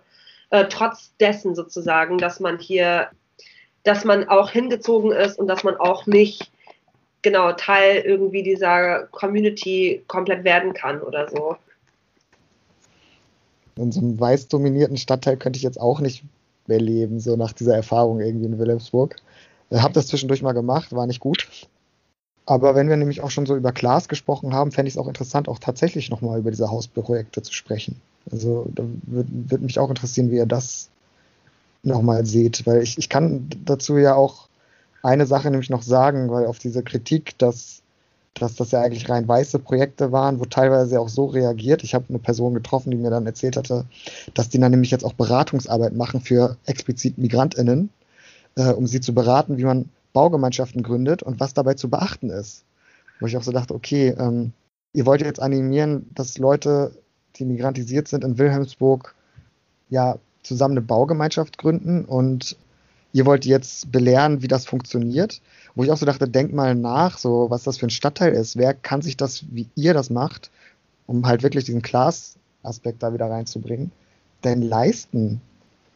Ja, also zu den Hausprojekten. Ich habe eigentlich ehrlich gesagt voll wenig hinzuzufügen zu dem, was schon an Kritik daran gesagt wurde. Wird auf jeden Fall auch sagen, dass es einfach für sich spricht, dass halt genau diese Leute diese Projekte auch durchziehen können. Also angenommen werden bei den Bewerbungen. Man muss richtig viel Wissen dazu haben. Man muss mit Banken in Kontakt kommen, die einem Kredite geben. Man muss sich bei verschiedenen Gremien vorstellen und dort angenommen werden. Und dafür braucht man einen gewissen Habitus. So, man muss sich auf eine gewisse Weise geben können, dass man akzeptiert wird in diesen Gremien, dass man Sachen bekommt. Man braucht auch ein gewisses Einstiegsvermögen. So, das heißt, man braucht auch irgendwie Mittelschichts-Families, die einen da mit Geld vollpumpen. So, und das spricht einfach schon Bände, so wer das überhaupt machen kann und was für ein Bullshit das ist, also wie, wie pseudo das ist, wenn Leute dann sagen, ja, aber wir beraten jetzt ja andere, das zu machen. Also als ob es irgendwie daran liegen würde, einfach Leuten individuell Wissen zu vermitteln und dann sind die Zugänge da. Ja, gibt ihnen Geld. Genau, das wäre eine ganz andere Sache. Gibt denen Geld oder schreibt die Anträge und dann geht raus aus den äh, Häusern und über, gibt denen eure Anteile. Das könnten ja alles Möglichkeiten sein. Was ich jetzt so krass finde, eine Anekdote noch zu diesem Einhausprojekt, äh, wo es dann so Beef gab mit mir. Das war nämlich auch fast ausschließlich weiß oder ausschließlich, ich weiß es nicht mehr. Nimmt sich aber auch nicht mehr viel, ob es 90% oder 100% Kartoffeln sind. Und die hatten halt eigentlich so ein Gästezimmer eingeplant in dem Hausprojekt. Und dieses Gästezimmer sollte dann nicht mehr das Gästezimmer sein, sondern explizit ein Zimmer für Geflüchtete. Und daran ist einfach so viel falsch. Also einfach symbolisch sozusagen. Das Zimmer, das für Gäste reserviert ist, wird dann reserviert für Geflüchtete. Das hat einfach so diesen einen Extraplatz, dieses nicht strukturell Mitdenken von BPOC, so schreit da einfach nur raus.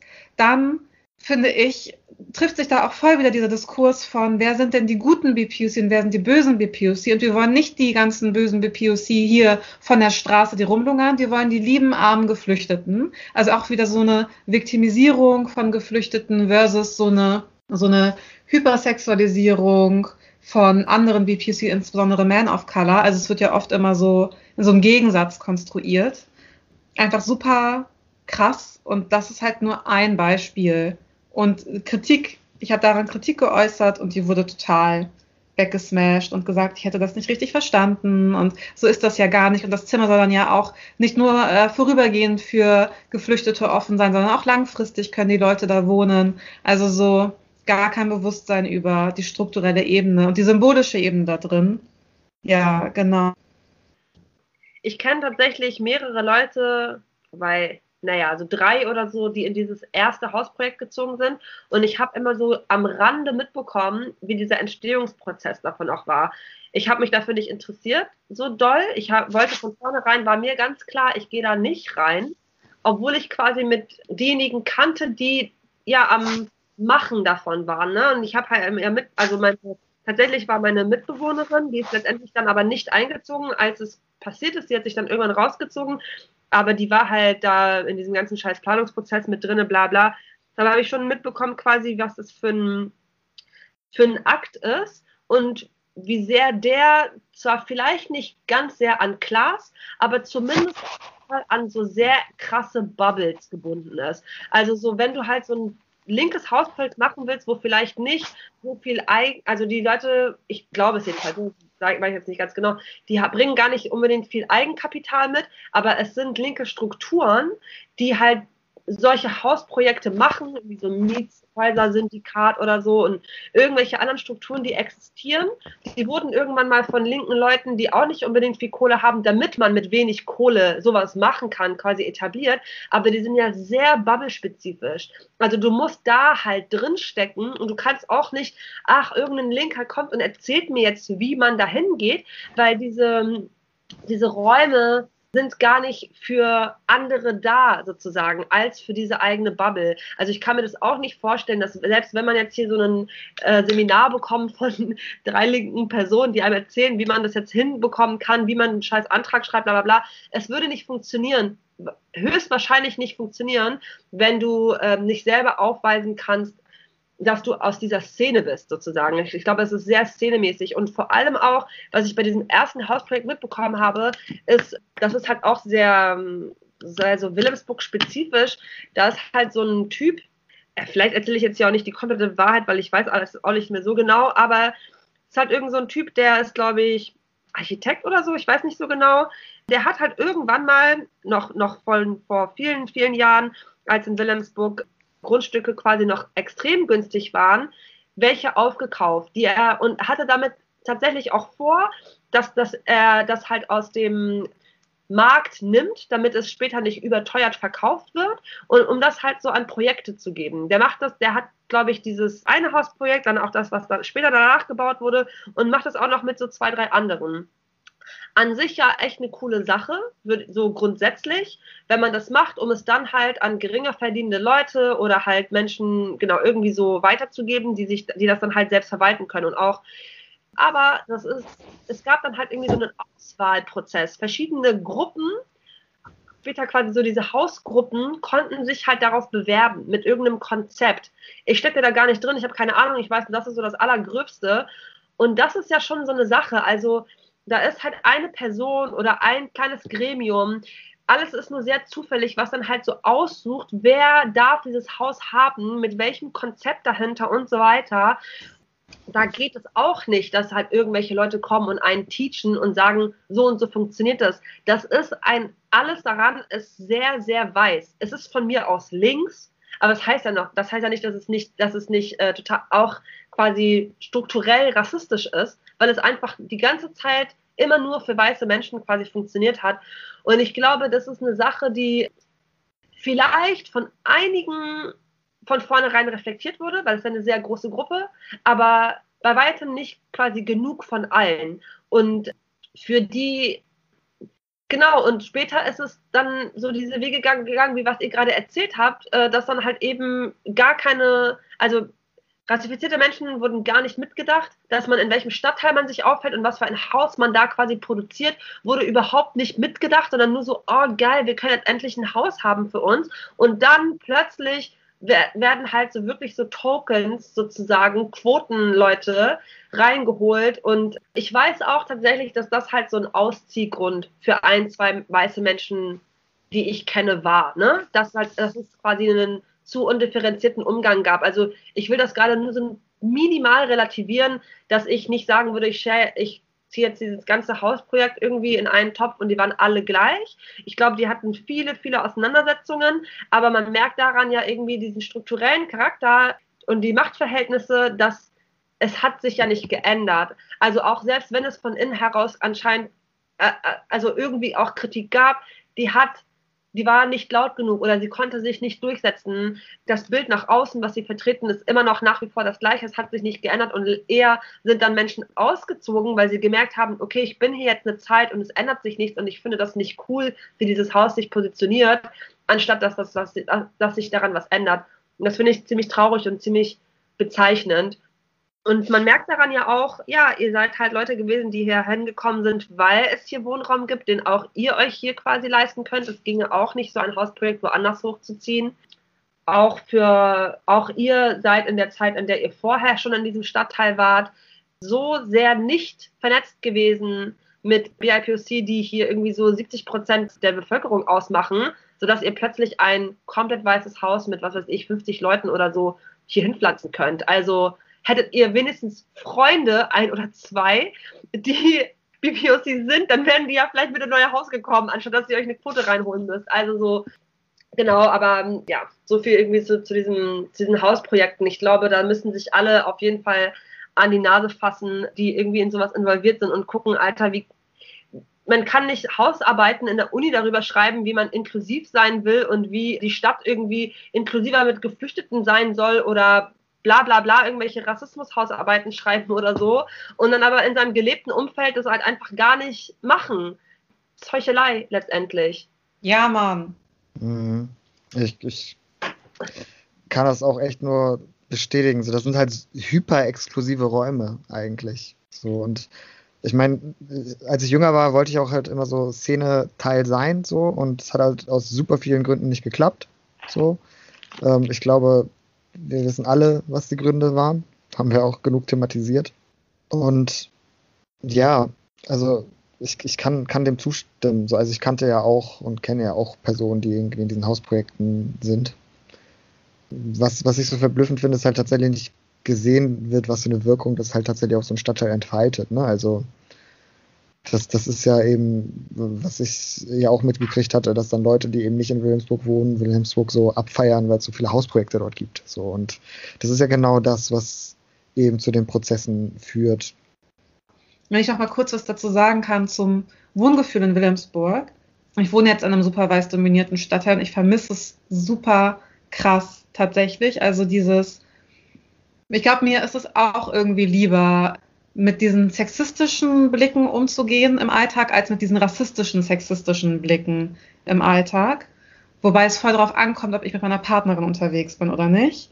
So, dann ist es nochmal anders, weil ich schon das Gefühl habe, dass in dem Stadtteil, wo ich jetzt wohne, ganz viel so ganz viel Homophobie passiert, aber ganz subtil, weil die Leute von sich eher dieses Selbstverständnis haben von, wir sind doch die toleranten EuropäerInnen und nicht diejenigen, die irgendwie feindlich gegenüber queeren Menschen sind und es sich deswegen oft nicht erlauben, das so explizit zu äußern und man es trotzdem sehr deutlich merkt, aber es zum Beispiel in Wilhelmsburg manchmal andere Bedrohungssituationen gab, die für mich äh, unangenehm waren, weil ich glaube einfach, dass dort weniger weiße Menschen waren, die das so als Identitätsmerkmal von Zivilisiertheit genommen haben, sich nicht homophob zu äußern, wenn ihr ahnt, was ich meine.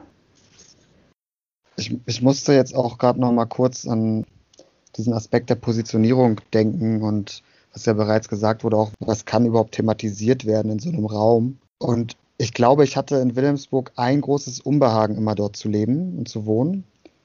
Und das war halt tatsächlich genau der Aspekt, weil ich weiß, wie in diesen linken Kontexten über die migrantischen Communities vor Ort gesprochen wurde, ich das Gefühl hatte, ich kann halt migrantische Rechte nicht thematisieren und kritisieren. Hätte auch, glaube ich, mit so einer Class-Erklärung und wenn ich versucht hätte, das, diese Intersektion zu machen von Class, Race und auch tatsächlich diesen Konservatismus der Leute mit reinbringe, der zu dem führt, was ihr da beschrieben habt. Und das ist ja, was ich ja bereits gesagt habe in, in, in, meinem Rant, ne? irgendwie, wer führt wessen Kämpfe und wer fragt überhaupt, ob diese Kämpfe geführt werden kann. Und irgendwie hat es mir das in dem Stadtteil irgendwie so ein Unbehagen bereitet, dass das durch die dort vorhandenen linken Diskurse, durch die Personen dort irgendwie unmöglich gemacht wurde für mich ich kann das voll verstehen, was du meinst. Für mich war es auch immer voll tricky. Also da gab es, glaube ich, immer irgendwie so einen bestimmten Redebedarf, den man aber nur mit bestimmten Leuten halt, also Sachen, die man nur mit bestimmten Leuten aushandeln kann und eben nicht mit der sich als, ah, wir sind hier diese hyperpolitischen Leute irgendwie in Wilhelmsburg und führen, machen alles zum Politikum dort und versuchen die ganze Zeit politische Kämpfe zu führen, aber wo ich mich gar nicht anschließen konnte oder anschließen kann. Und ich habe oft einfach sehr schnell auch diese äh, linken politischen Räume, die dort aufgeploppt sind, quasi gemieden.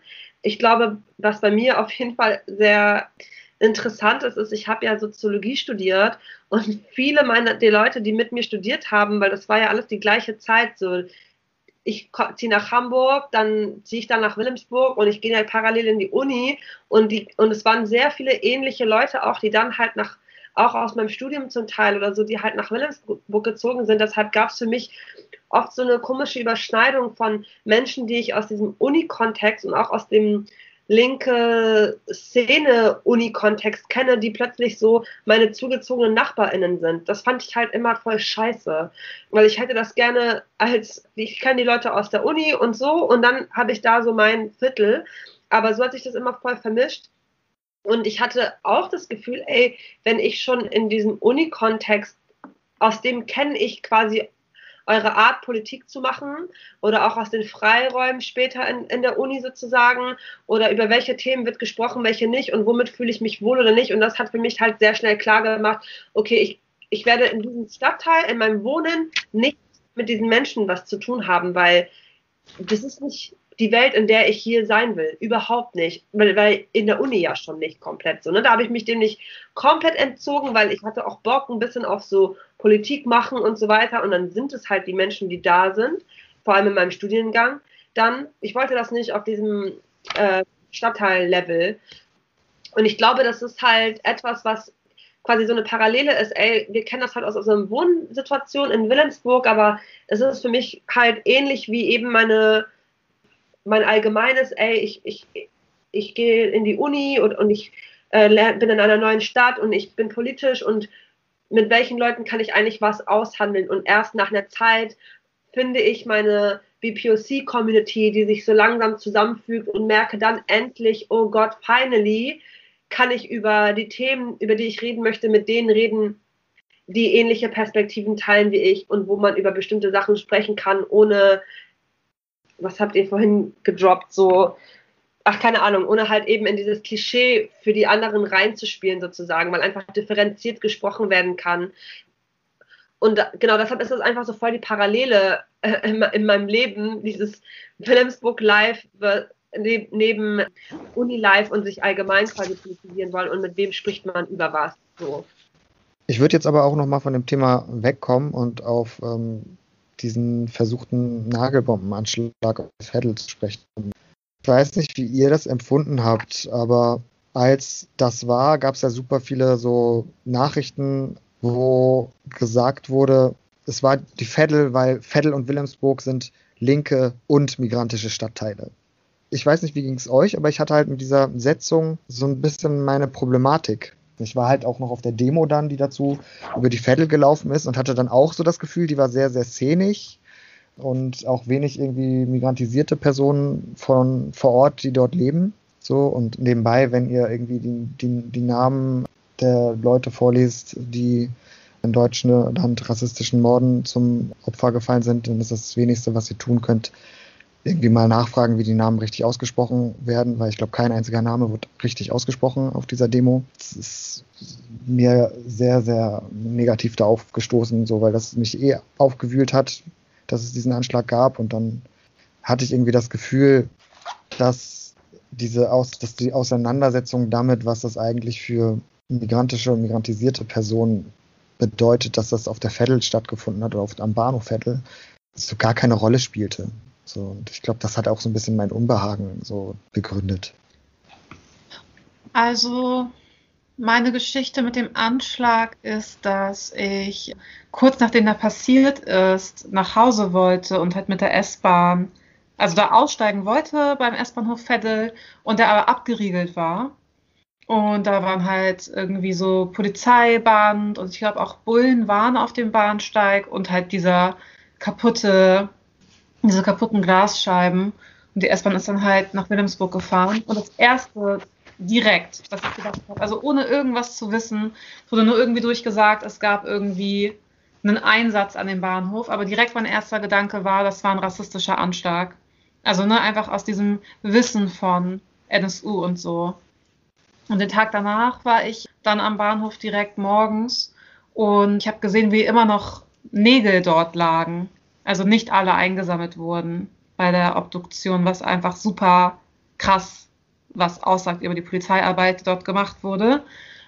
Und ich finde es so ein bisschen komplex, die Art und Weise, wie mit diesem Anschlag umgegangen wurde und wie der gedeutet wurde, weil es für mich eindeutig ein rassistischer Anschlag war und Wilhelmsburg ja schon trotzdem auch ein Stadtteil ist, wo es auch rechte Gewalt gab, die konkret weiße linke Strukturen auch adressiert hat, tatsächlich. Also es gab irgendwie Schüsse auf linke Läden und so. Deswegen würde ich das gar nicht sagen, dass das nicht auch mit da reingespielt hat. Ich denke, das kann auch sein. Und gleichzeitig finde ich dann aber so schwierig, wie dann damit umgegangen wurde mit dieser Definition oder mit dieser Tatsache, dass es eben beide Ebenen sein kann, rassistisch und an linke Menschen gerichtet, weil die rassistische Ebene dadurch unsichtbar gemacht wurde, dass gesagt wurde, es trifft uns alle und es trifft eben auch uns weiße Linke in Anführungszeichen. Und da sehr wenig mitverhandelt wurde, dass es eben einen Unterschied gibt zwischen der rassistischen Ebene da drin und der Ebene, die sie erfahren. Und dass dann auch die Kämpfe, die damit einhergehen, zum Beispiel diese Demo, dann so krass äh, vereinnahmt wurden aus diesem Gefühl, also mit dieser Perspektive von, wir wurden alle adressiert. Ich meine, das haben wir ja auch nach Hanau erlebt bei so Gedenkkundgebungen, dass gesagt wurde, wir sind alle damit gemeint mm, ja. von weißen Linken. Und nein, sie sind nicht damit gemeint. Zumindest nicht so, wie wir Kanaks damit gemeint sind. Und das habe ich halt eben auch oft bei dieser Demo beobachtet, die irgendwie als Reaktion auf den Anschlag auf der Veddel war. Und das finde ich halt super scheiße. Und gleichzeitig würde ich aber sagen, das ist auch ein Faktor, den ich mit einbeziehen würde als Motivation des Täters. Was ich aber auch gesellschaftlich total krass finde, ist einfach, dass ganz viele Menschen in Hamburg nicht mal wissen, dass dieser Anschlag passiert ist. Weil immer noch medial auch überwiegend von einem Böller gesprochen wird, der gezündet wurde, der illegal war und der Menschen verletzt hat, aber es wird nicht als Anschlag und es wird nicht als Terror markiert. Und das ist halt super krass. Und halt alle Muster, die wir kennen, wenn äh, weiße TäterInnen Terror begehen, wurden reproduziert. Von Pathologisierung des Täters, er wurde als psychisch krank markiert. Dann wurde er ähm, wurde darüber gesprochen, dass er regelmäßig Alkohol trinken würde, seine äh, Beziehungen zu rechten Strukturen. Also er hat ja selber Gustav Schneeklaus getötet sozusagen. Er war einer seiner Mörder. So, und das wurde auch tatsächlich durch linke Strukturen erst aufgedeckt, durch deren eigene Recherche. Und all das ist ja überhaupt nicht in so medialen Diskursen angekommen. Und das finde ich total krass daran, wie mit diesem Anschlag umgegangen wird, weil das echt heftig war und da hätte jemand sterben können. Und ja, die Polizeiarbeit und auch so die juristische Arbeit, es hat sich einfach alles wiederholt, was beim NSU-Prozess kritisiert wurde. Das ist einfach schrecklich. Ich kann dem gar nicht so viel hinzufügen, was ihr gerade schon dazu gesagt habt, zu dem Anschlag. Für mich ist auf jeden Fall auch ein Anschlag und es ist auf jeden Fall auch Terror. Ich meine, dieser Typ hat eine Bombe gebastelt und es war einfach Glück, dass niemand gestorben ist dabei also ich fand es selber bei mir selber bezeichnend und auch ein bisschen traurig, dass ich nicht direkt auf so einen rassistischen Anschlag gekommen bin. Äh, das passiert mir aber allerdings öfter, dass ich da gar nicht so als erstes dran denke. Ich weiß noch, dass ich bin da hingegangen auf diesen Bahnsteig am nächsten Tag oder so, ich weiß gar nicht mehr, irgendwann dann drumherum und äh, da waren so Kamerateams. Ich dachte mir so, was wollen die denn hier? Ich hatte das halt gar nicht mitgeschnitten. Und dann haben die mich gefragt, ob ich was sagen würde in die Kamera und ich war so, hä, nee. Und dann mein, meinte ich, was ist denn gewesen? Und die haben gesagt, mutmaßlich ein, es wurde, sie haben das, glaube ich, gesagt, mit von wegen, es wurde ein Böller gezündet und es ist mutmaßlich ein Anschlag oder irgendwie sowas. Und es hat mich ich habe direkt anders gefühlt. Es hat mich direkt voll sauer gemacht, weil es war so, es war ja im Dezember und ich dachte mir direkt so, nein, da soll jetzt keiner sagen, dass hier in Wilhelmsburg ein Anschlag gemacht wurde mit einem Böller, weil ich das halt andersrum gedacht habe, dass jetzt hier migrantische Menschen irgendwie äh, direkt wieder als Terroristen in irgendeine Schublade gesteckt werden, weil hier irgendwelche Böller geflogen sind auf dem Bahnsteig. So habe ich das eingeordnet, ohne halt irgendein ähm, Wissen darüber weil halt in Wilhelmsburg einfach extrem viel geböllert wird. Das ist einfach Wahnsinn. So, und halt im Vergleich zu anderen Stadtteilen einfach schon so zwei, drei Wochen vor Silvester geht's halt einfach los. Und das war halt meine Assoziation damit. So, ey, ich habe keinen Bock, dass jetzt irgendein scheiß ARD-Team wieder irgendeine Schlagzeile macht über Wilhelmsburger machen Anschlag, wenn es halt nur um Böller ging. Voll dumm, weil letztendlich war es ja einfach voll andersrum. Und das hat mich krass traurig gemacht in dem Moment und voll runtergezogen und auch mir gezeigt, so, oh wow, wir müssen so voll vorsichtig sein. Also das hat so diese ganze NSU-Geschichte und alles einfach so richtig doll nochmal mit, mit so einem Fausthieb in meine eigene Lebensrealität quasi reingebracht und mich auch dann so voll traurig gemacht, warum ich gerade, also ich hatte ganz schnell das Bedürfnis, mich in dem Stadtteil noch mehr zu connecten, in dem Stadtteil voll da zu sein. Ich weiß, wir beide haben uns da ja auch voll getroffen und irgendwie darüber gelabert und was können wir machen. Ich habe mit allen, die ich kannte, da Gespräche geführt, um halt so ein Zusammenhalt, Zusammengehörigkeitsding und Zusammenhalt zu, äh, zu produzieren, dass, man, dass uns klar ist, ey, wir sind füreinander da und wir müssen aufeinander aufpassen, lass uns miteinander reden, wer hat Angst, wie können wir dieser Angst begegnen und so weiter. Also es war, es hat halt dazu auf jeden Fall geführt, ähm, in so einer so schrecklichen Weise quasi zu merken, ey, man hat ja, wir sind in Deutschland, wir haben hier gar keinen Schutz. Hier kommt plötzlich irgend so ein Dude auf den Bahnsteig und macht das aus äh, rechter Motivation heraus und rassistischer Motivation heraus. Er weiß ganz genau, wo er das tut, sozusagen. Ja, letztendlich zeigt danach halt, wie ihr gerade schon erzählt habt, so die polizeiliche Arbeit und danach später auch quasi, wie es juristisch weitergegangen ist. Das ist alles lächerlich. Wir finden quasi keinen Schutz auch dann sozusagen durch Rechtsstaat. Also Dinge, die man schon weiß und die dann aber so sehr krass in die eigene Lebensrealität so reingeholt werden. Aber ja, ihr habt den Rest eigentlich schon gerade sehr gut erzählt und da mehr kann ich dazu eigentlich gar nicht sagen. Mhm. Vielen Dank euch beiden. Also das erklärt mir so ein bisschen dieses Unbehagen, glaube ich, auch, was ich hatte, eben so die unterschiedliche Betroffenheit eben des Ganzen. Also wir können dem halt nicht ausweichen, weil wir immer markiert sind. Und das macht uns ja eben zu einer anderen Form, äh, bringt uns ja eine andere Betroffenheit. Und ich glaube, das war so ein bisschen dieses Unbehagen, was ich damit hatte, weil das so in der Aushandlung dessen, was das eigentlich war und gegen wen das gerichtet war, nicht so richtig auftauchte und ich das, glaube ich, zu wenig berücksichtigt fand und deswegen, glaube ich, auch vor allem diese, diese Schwierigkeiten damit hatte, was, was danach so passiert ist und wie halt darüber gesprochen wurde. Ey, was mir gerade noch so einfällt, einige der Leute, mit denen ich darüber geredet habe, die halt schon sehr lange oder forever in Wilhelmsburg leben, die haben mir so die waren gar nicht so verwundert. Also für mich war es halt so eine äh, heftige Situation, so, okay, krass, ich, ich hätte davon betroffen sein können, sozusagen.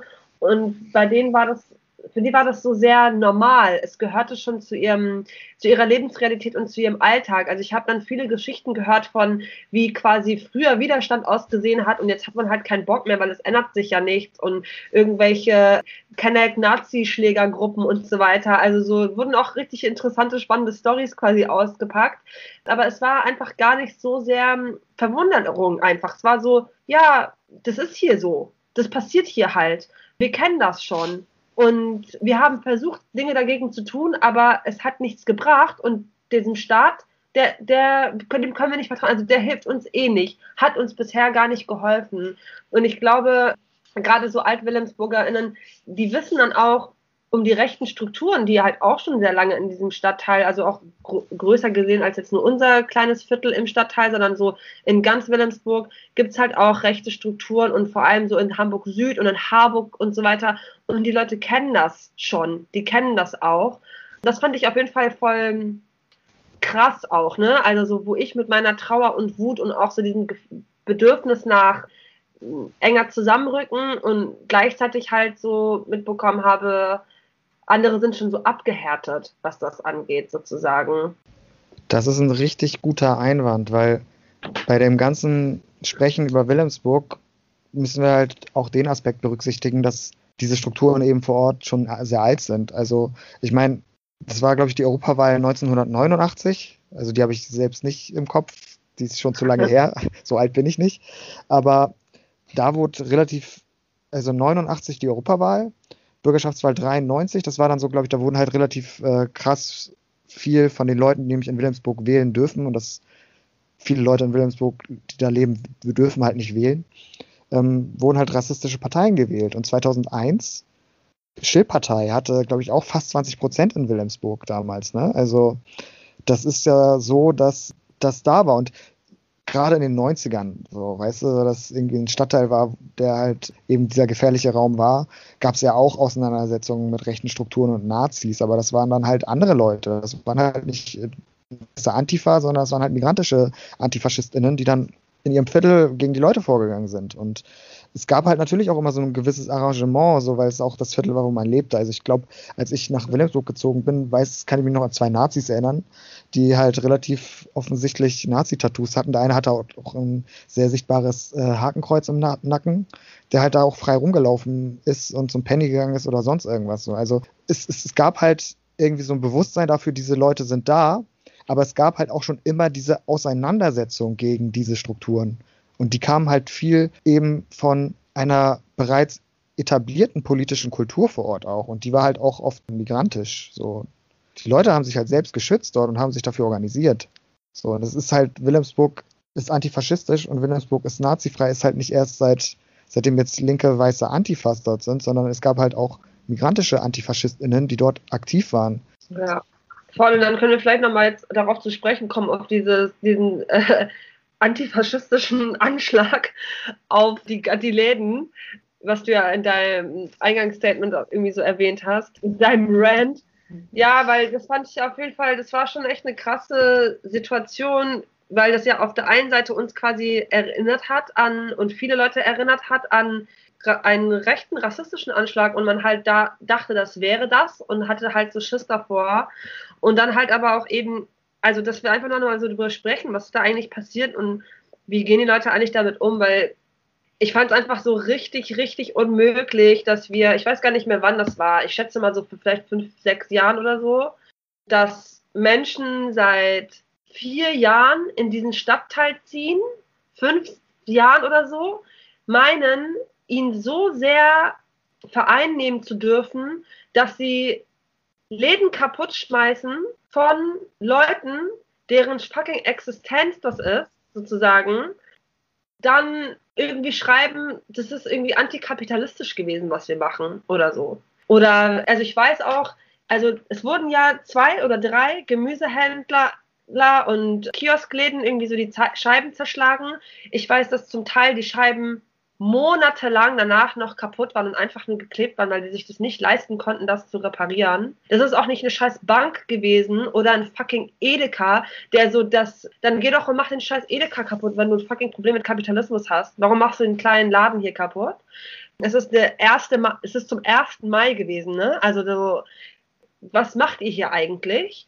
Und ich fand's halt so, ich fand's halt extrem, extrem, extrem heftig, weil da einfach so gar keine Reflexion dahinter war, was erlauben wir uns eigentlich? Also du gehst in einen Stadtteil und ja, die haben ja, letztendlich war, war, wurde dann ist ja dann irgendwie rausgekommen, die haben diese Läden äh, kaputt gemacht, weil das ähm, AKP AnhängerInnen waren oder graue Wölfe eventuell, was ja niemals irgendjemand wirklich komplett bestätigen konnte oder negieren konnte.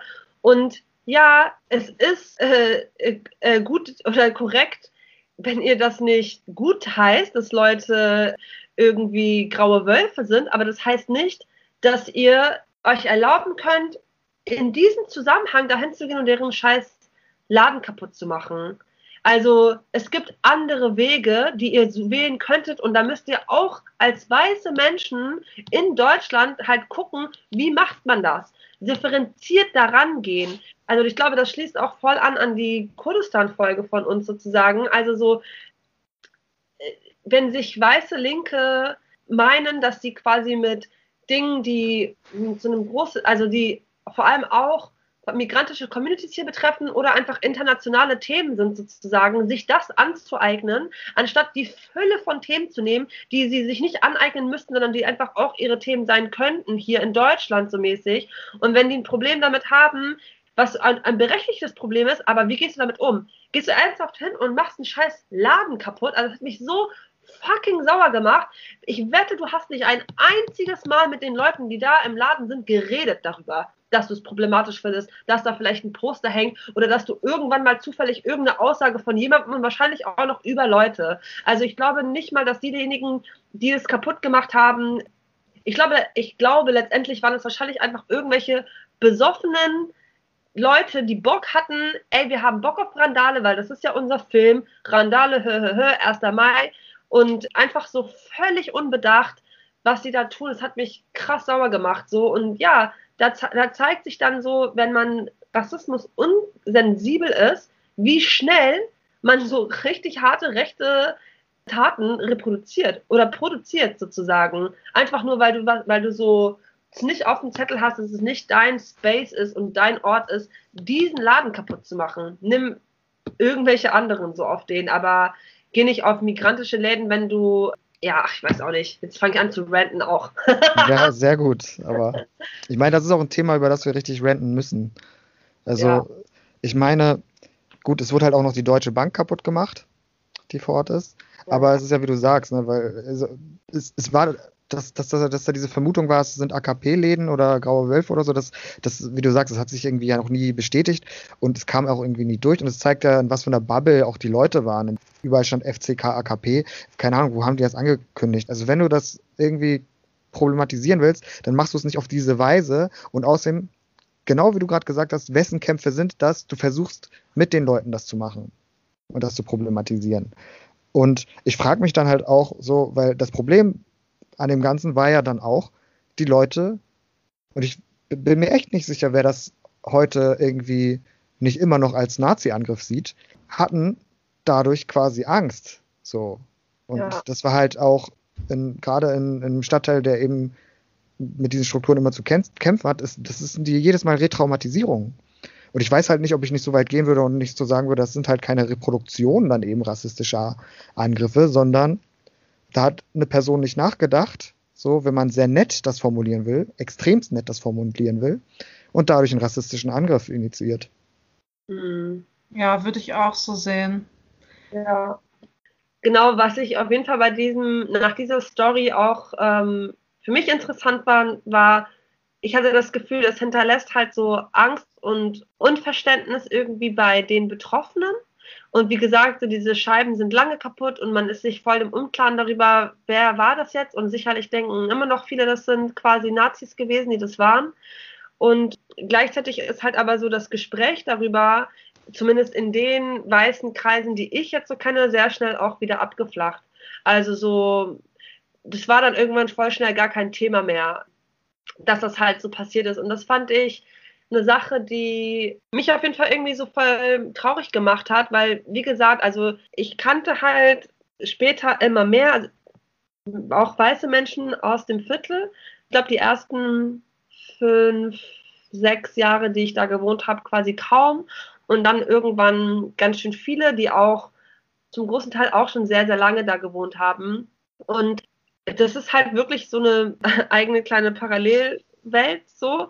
Ich fand es auf jeden Fall immer irgendwie traurig, wenn ich gemerkt habe, okay, ihr lebt in eurer Parallelwelt, okay, aber wenn halt so Themen aufkommen, wo ihr auch, keine Ahnung, einfach zeigen könnt oder könntet, wie ihr dazu steht, wie, wo ihr hier Stellung beziehen könntet, wo es halt Handlungsbedarf gibt oder Redebedarf oder so, dann ist es halt schnell wieder weg. Und zum Beispiel, da fällt mir halt irgendwie gerade so auch ein, diese Kreiselgeschichte, was du so am Anfang erwähnt hattest. Dieser Kreisel, der wurde halt irgendwann gebaut, nachdem die Straßen erneuert worden sind. Alles im Zuge von dieser Hyperaufwertung dieses Stadtteils wurde halt irgendwann so die eine, eine so der Hauptstraßen halt so neu gemacht, die Bürgersteige neu gemacht und halt einen Kreisel anstatt einer Kreuzung dahin geballert. Und um diesen Kreisel herum waren halt so Treppen oder sind halt so Treppen zu Wohnhäusern oder zu irgendwelchen Läden und so. Und die haben halt Sommer dann sehr schnell weiße Menschen dazu eingeladen, da drauf zu chillen. Also dieser Kreisel wurde halt so ein Chillort draußen auf der Straße für nur weiße Menschen. Also die haben das halt gemacht und diesen Ort sich genommen. Und ich hatte später halt auch mal so Gespräche oder Diskussionen darüber, weil ich weiß noch, am Anfang habe ich diesen Kreisel komplett gemieden und fand es voll kacke.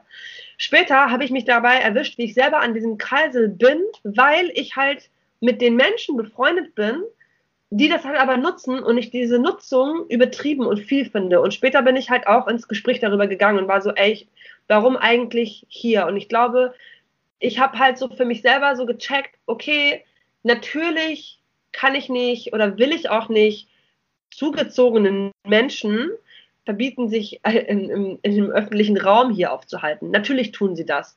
Muss man auch machen. Aber die Frage ist, wo und wie sozusagen. Und ich glaube, mich hat halt alle, erst echt so am allermeisten gestört, dass es eben dieser Kreisel ist, der in der Mitte dieses Stadtteils einfach liegt, kom komplett in der Mitte, der so zwei sehr viel frequentierte Straßen quasi kreuzt sozusagen. Das heißt, du sitzt an diesem Kreisel und alle zwei Minuten läuft eine Person, die du kennst, und alle fünf Sekunden eine Person allgemein an dir vorbei. Also es ist halt einfach auch ein Beobachtungsort. Es hat mich so voll erinnert, wie irgendwie so dieser, wie heißt das, wie dieser Turm äh, von, oh Gott, wie heißt denn dieser Panoptikon. Turm? Genau, wie dieses Panoptikon. Weil es einfach so ein, so ein Beobachtungsort ist sozusagen. So, ne? Du kannst dort sitzen und einfach dieses ganze, natürlich nicht jetzt als Kontrollmechanismus, aber du kannst einfach so dieses ganze Viertel an dir vorbeilaufen sehen. Und du hast halt auch dadurch, dass du auf dieser Treppe sitzt und so einen kleinen Weit Weitblick hast sozusagen, echt so ein heftiges Beobachtungsding. Und das Ding ist, das ist auf der einen Seite, auf der anderen Seite sieht dich ja jeder und jede, die in diesem Stadtteil sich bewegt. Und das heißt, sie sehen euch als die eine große weiße Gruppe, die sich immer weiter, weiter vergrößert und wo es dann später nicht immer nur noch die eine Treppe war, sondern eigentlich alle Treppen drumherum. Und mich hat einfach das extrem genervt und du hast auch vorhin einen wichtigen Begriff gedroppt, nämlich so Blickregime. Das ist ein krasses Blickregime, wie halt eben dieser Ort mit den Blicken, die damit einhergehen, äh, quasi so Positionen oder Machtpositionen in diesem Stadtteil oder an diesem ja, in diesem Stadtteil quasi schafft. Weil trefft euch doch, aber einfach eine Straße weiter. Warum ist das nicht der Treffpunkt für alle? Warum ist das, wo nicht jeder Mensch euch sieht und jeder Mensch gesehen werden kann? Denn ihr wollt an einem Ort sein, wo einfach jeder euch sieht, darauf habt ihr Bock, ihr habt auch Bock gesehen zu werden, ihr habt anscheinend Bock, dass Leute vorbeikommen und euch treffen sozusagen. Warum passiert das nicht am Stübenplatz? Oder warum passiert das nicht irgendwie so zwei, drei Straßen weiter oder so? Das hat, das hat mich sehr gestört, weil beispielsweise einen Block weiter gibt es halt auch eine Ecke, da ist halt eine, sind halt so Graffiti-Wände, so äh, eine Hall.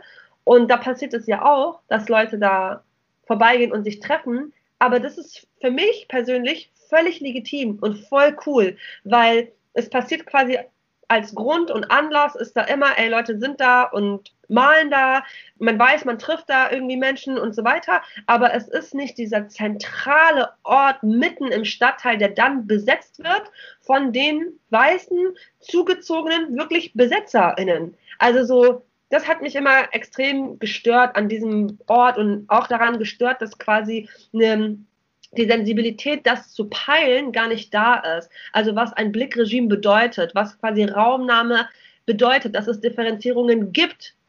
Wo ist dieser Raum, den ich mir nehme? Was macht das mit irgendwie so einem Stadtteil oder mit dem, wie man gesehen wird, wie man auch wirkt, was für eine Wirkung man nach außen trägt? So, das fand ich halt immer wieder einfach so erschütternd, dass das gar nicht so doll wahrgenommen wurde. Und das ist für mich von vornherein und für euch ja anscheinend auch, und ich glaube, wenn es für uns so ist, dann auf jeden Fall auch für alle anderen, sehr, sehr klar war von vornherein, dass es uncool ist, dass dieser Ort so genutzt wird, so, so eingenommen wird. Also ich habe mich das immer gefragt, und das ist so die Haupt, der Hauptort mitten, in, mitten im Viertel und was denken eigentlich die, die Alteingesetzten hier davon? Wie finden das eigentlich? Wie finden es eigentlich die ganzen Läden, die hier drumherum sind, sozusagen, dass hier jeden Abend besoffene weiße Leute chillen, so auf. Ja, ey, und das fällt mir dazu noch ein, wegen Läden, noch mal kurz zu den, zu den, äh, dass jetzt die, zu den Läden, dass die jetzt wieder von Kennex gemacht werden, sozusagen, ne? Was ich ziemlich cool finde. Ich habe witzigerweise bin ich so durch Zufall letztens auf irgendeinen so random Artikel gekommen, voll schlecht auch, von irgendeinem Dude in, in der Zeit oder so, der war so von 2015 oder so und der hat, der hat geschrieben, ja, ich bin damals, als die Saga das Programm gestartet hat und als dann die internationale Bauausstellung war und die Gartenschau, wurde ja davon gesprochen, oh, Wilhelmsburg wird die neue Schanze. Und deshalb habe ich dann mit meinem Sohn zusammen ein Café gekauft in der Währingstraße oder irgendwo da mitten im Viertel. Und äh, damit wir die neuen Zugezogenen wir quasi für die da sein können, so auf den. Und dann schreibt er so in seinem Artikel darüber, wie das ja leider gar nicht passiert ist und wie sie letztendlich wieder rausgehen mussten. Und ich fand das erstens so voll lächerlich, dachte mir so, was geht bei dir? Warum springst du so auf diesen Film auf so? Und ja, natürlich funktioniert das nicht. Du kannst nicht einfach in irgendeinen Stadtteil gehen und sagen, hey, ich mache jetzt einen Laden für ähm, ein Klientel, was noch gar nicht da ist und dann schreibt er auch da drin, ja, es hat gar nicht gut funktioniert, weil die Leute wollten lieber in ihren alten türkischen oder portugiesischen Läden essen gehen. Ja, normal. Also, so was hast du denn gedacht? Ich weiß auch nicht, was im Laden ist voll interessant, da nochmal drüber nachzudenken, weil wir kennen bestimmt.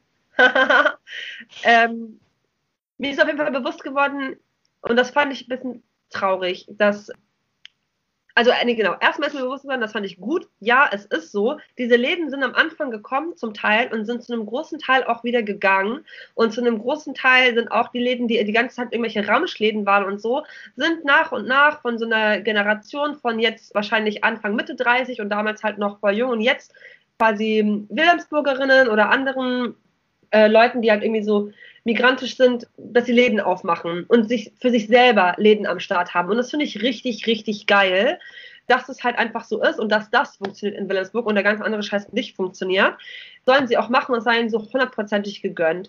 Was ich gleichzeitig dann was ich halt voll, voll traurig fand, ist, dass ich so gemerkt habe, ja, das stimmt, so um 2015 herum hatte ich auch das Gefühl, geil, die Gentrifizierung funktioniert nicht in Wilhelmsburg, wie die angekündigt wurde, weil es wurde ja wirklich sehr krass von der Stadt angekündigt. Weil wir machen hier halt so dieses Studentenprojekt dann machen wir diese beiden Ausstellungen. Dadurch kommen voll viele Touristen nach Willensburg. Dafür strukturieren wir diesen Stadtteil um, bauen, ziehen neue Stadtviertel auf, machen irgendwie Biotope kaputt und ballern da irgendwelche Bürogebäude hin, machen irgendwie welche Ökohäuser, äh, machen irgendwie einen neuen Park, machen hier irgendwie alles am Deich neu und dann wird der Stadtteil geil und alle wollen hier hinziehen. Und es ging halt nicht so schnell, wie es angekündigt wurde. Und das hat mich damals voll beruhigt. Und da steht halt an diesem scheiß Artikel auch drin. Das hat ja gar nicht funktioniert. Aber mittlerweile habe ich das Gefühl, es ist richtig doll im Gange. Mhm. Also so, es ist zwar nicht vielleicht diese Gentrifizierung vielleicht nicht so wie im Bilderbuch gelaufen. Es hat ein bisschen seine Hürde gebraucht und es wird vielleicht auch nicht die gleiche die Chance werden, weil dadurch immer, weil halt immer noch der Weg da ist und ja. nicht so schnell irgendwelche Clubs oder so in der in der unmittelbaren Umgebung sein werden. Deshalb wird es diesen Charakter vielleicht nicht geben. Aber, Aber gibt es auch schon. Einen gibt's, ja, genau. Einen gibt's, den gibt's schon lange, den gibt's, aber das, also, genau, ich glaube, so sowas wie so eine Schanze, das wird äh, schwierig, weil es einfach sonst nicht so viel, es gibt halt keine angrenzenden Stadtteile sozusagen, die irgendwie interessant sind für Leute. Aber was ich auf jeden Fall gemerkt habe, ist so, es gab so diese erste Welle von Studierenden, die halt auch wieder wegziehen, wenn ihr Studium fertig ist. Es gab die linken Leute, die bleiben. Das waren so mäßig wenige. Und dann gab es das für eine Phase, Leute, die kommen und gehen, kommen und gehen. Und aber während dieser Zeit ist auf jeden Fall der Stadtteil cool geworden. Also so, mhm. was ihr gemeint habt, ne? Da sind Hausprojekte, die ziehen quasi Leute auf die Insel. Dadurch kennen Leute von außerhalb das plötzlich. Und früher stand halt in so WG gesucht Sachen immer nur Schanze, St. Pauli und Altona irgendwie schon so ein paar Jahre später standen Wilhelmsburg und Vettel auch direkt mit drin. Also es war so krass, ja. so, okay, krass, das ist jetzt irgendwie hip oder was. Und jetzt habe ich das Gefühl, seit so drei, vier Jahren sind das nämlich genau die, die die Hauptgentrifizierer sind, meiner Meinung nach, nämlich jene, die mit Geld kommen. Also das sind ausstudierte Leute, die arbeiten und die eine kleine Familie haben oder Familie gründen und nach Wilhelmsburg ziehen, weil Wilhelmsburg ist nicht mitten in der City, man hat da so ein bisschen seine Ruhe, es gibt diese ganzen tollen Projekte, es gibt so viele kulturelle Angebote, man kann so toll spazieren gehen, bla bla bla. Und das sind welche, die bleiben die kommen hin und bleiben mit ihrer Family da. Die kommen hin und bauen sich Häuser mit irgendwelchen Spielplätzen dahinter, die aber privat sind und abges abgeschlossen sind. Das nächste Hausprojekt, was gebaut wird, ist genau so eins, mit so Eigentumswohnungen für so Families und so weiter. Ne? Und ich habe das Gefühl, das habe ich halt richtig stark bemerkt in den letzten Jahren und das turnt mich richtig doll ab, weil da wird gar nichts mehr gesehen von dieser Generation jetzt, die kommt, was ist eigentlich Wilhelmsburg, sondern nur, ah, Wilhelmsburg ist dieser Stadtteil mit voll vielen Grünflächen. Meine Kinder können da mit ihrem Hund chillen oder so. Also so, das ist eine noch krassere irgendwie so Parallelwelt, habe ich das Gefühl. Und es macht mir Angst, weil ich merke so, ja, die Mieten sind echt krass gestiegen nochmal in den letzten paar Jahren in dem Stadtteil. Es ist, glaube ich, ein extrem erhöhte, erhöhtes Dahinziehen und viele Leute, die halt so also ich glaube, viel oft sind Leute, die nach Wilhelmsburg ziehen, Leute, die allgemein nach Hamburg gezogen sind. Und wenn die halt mal gekommen sind und in Hamburg jetzt so zehn Jahre, sage ich mal, in der City gelebt haben und jetzt langsam keinen Bock mehr auf City Life haben, ziehen die jetzt halt nach Wilhelmsburg. Also ich habe voll das Gefühl, dass das so der Ort dafür geworden ist. Und das finde ich, das finde ich voll, voll traurig, weil das ist auf jeden Fall nochmal so eine, ja, noch so eine neue Etappe in diesem Wilhelmsburg-Gentrifizierungsgang und der wird extrem viele Menschen nochmal vertreiben und auch im Hinblick darauf, was, wie viele Wohnungen und Häuser jetzt noch so gebaut werden sollen in der nächsten Zeit, ist doch sehr klar, für wen und wer da jetzt einziehen wird. So. Ja. Es ist schon lange nicht mehr der Stadtteil, in dem wir damals gezogen sind und das wird ein komplett anderer Stadtteil werden. Spätestens, wenn tatsächlich mal eine U-Bahn-Station dort entsteht, dann ist es auch eine super krasse, schnelle Anbindung da. Die Infrastruktur ist extrem aufgewertet worden. Mit dem Fahrrad bist du super schnell jetzt am Elbtunnel und kannst rüber. So, für die Fähre wird ja auch immer gekämpft, dass sie am Wochenende fährt, aber da hat auf jeden Fall sehr, sehr viel eingesetzt, so, wo, wo ich auch sagen würde, der Prozess ist auf jeden Fall in einem anderen Stadium, der halt auch eine ganz andere Dramatik jetzt erreicht hat. Und gerade wurde ja auch angesprochen, dass es ja jetzt auch kulturelle Angebote gibt. Und ich will auch mal von einem Erlebnis berichten, das ich da auch hatte, das ich irgendwie auch damit so sehr stark verbinde. Weil wir hatten ja auch in der Safer Spaces Folge drüber gesprochen, dass es uns in manchen Kontexten doch härter trifft, wenn wir ja rassistische Ausschlüsse erfahren. Und es gibt ja dieses Festival in Wilhelmsburg, 48 Stunden Wilhelmsburg. Und das finde ich theoretisch super, weil auch sehr viele KünstlerInnen von vor Ort dort Auftritte haben, Projekte zeigen. Und prinzipiell finde ich das richtig gut. Nicht prinzipiell, sondern generell, weil das eben schon so ein Gemeinsames hat auf einem dieser Festivals war aber auch ein Partyschiff auf einem der Kanäle, das in Hamburg auch ein bisschen bekannter ist. Und da wollte ich rauf, weil ich habe eine Nachricht bekommen, dass Freundinnen von mir drauf waren und ich wollte dahin, mit anderen Leuten auch. Aber es war zu dem Zeitpunkt viel zu voll. So, ne? Also stand ich vorne direkt an der Kordel und habe gewartet, dass Einlass passiert. So, ne? also, es war auch gar nicht sichtbar, zu wem ich eigentlich gehöre. Es sah halt so aus, als würde ich da allein warten. Und ich habe, glaube ich, 40 Minuten gewartet und vor mir war halt eine Person, die da stand und die auch nicht in Deutschland sozialisiert war. Und ich habe gewartet, weil ich die Freundinnen von mir sehen wollte und zu denen stoßen wollte. Und nach 40 Minuten wechselt die Person, die da an dieser Kordel stand, und es sollten Leute reingelassen werden. Und diese Person war offensichtlich weiß und in Deutschland sozialisiert. Und es haben sich in dem Moment an diesem riesigen Pulk an Menschen zwei weiße Personen vorbeigeschlängelt an die Kordel und standen plötzlich neben mir und diese weise Person sagte, ihr beiden dürft rauf. Und ich meinte so, hey, ich warte seit 40 Minuten hier. Und auch die nicht in Deutschland sozialisierte Person an der Tür quasi oder an dieser Kordel sagte, er wartet aber schon viel länger, er ist jetzt eigentlich dran. Mhm. So. Und die weiße Person meinte nur, nein, die beiden. Und dann habe ich tatsächlich in meiner Wut gedroppt. Also ich finde dieses Festival hier ja richtig toll und schön und finde das voll cool, dass ihr das macht. Aber mit einer Türpolitik wie auf St. Pauli kann ich hier nichts anfangen. Habe mich ja. umgedreht und wollte gerade gehen und die Person greift mich an den Arm, hält mich fest und ruft nur, ey, bleib hier. Weil mit der Kritik in der Situation absolut nicht umgehen konnte und mich echt fest am Arm gepackt hat und mich nicht gehen lassen wollte. Und ich habe mich quasi freigeschüttelt und bin gegangen, weil ich wollte das, ich wollte jetzt nicht diskutieren. Ich wollte nur, dass das anerkannt wird, was ich da gerade erfahren habe. Ja und einfach gehen, so, weil ich dann das erstmal processen, verarbeiten will, was da geschehen ist. Und deswegen auch an alle Leute, die das gerade hier hören, denen will ich einfach nur sagen, hört euch das vielleicht an, was wir hier gesagt haben, nehmt das an, lasst uns unsere Stimme, lasst einfach stehen, was wir gesagt haben, greift uns nicht an Arm und versucht uns hier festzuhalten, uns irgendwie zu einer Diskussion zu zwingen. Wir müssen selber jetzt erstmal processen, was gerade wieder irgendwie an, äh, an, an für uns so an, an die Oberfläche gekommen ist. Damit sind wir auch genug beschäftigt. Deswegen nimmt das einfach an, so was wir gesagt haben. Und mehr will ich auch gar nicht hinzufügen. Danke für die schönen abschließenden Worte. Ja, ey, danke für diese gute Analogie, nennt man sowas, oder? ich glaube schon, ja. Ja, weil es ist, es ist super wichtig, dass es auch, dass Leute auch mal, die das vielleicht hören, die eben nicht BIPOC sind, sich sowas auch mal anhören können quasi und es auch einfach stehen lassen, was auch bei unseren allen anderen Folgen natürlich irgendwie gilt. Danke, dass ihr zugehört habt. Für alle von euch, die selber BIPOC sind, die selber vielleicht in solchen Situationen schon auch waren, hoffen wir natürlich, dass ihr euch irgendwo wiederfinden konntet, dass das für euch auch vielleicht Prozesse anregt oder euch beruhigt, dass ihr mit solchen Situationen nicht alleine seid und alleine wart. Und danke, dass ihr eingeschaltet habt. Ja. Ja, ich fand es voll schön, mich mit euch über Wilhelmsburg austauschen zu können. Und es hat aber echt voll viele negative Erinnerungen hochgebracht, die ich voll anstrengend und auch ermüdend fand, ehrlich gesagt. Ich habe das Gefühl, ich muss jetzt ehrlich erstmal nochmal so viel verdauen.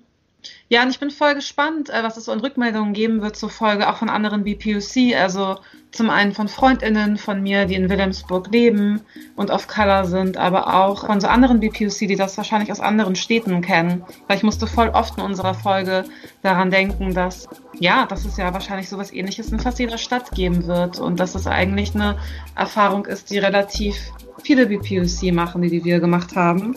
Und da bin ich auf jeden Fall voll gespannt auf Rückmeldungen. Yes. Dann bis bei der nächsten Folge. Yes. Tschüss. Tschüss. Ciao.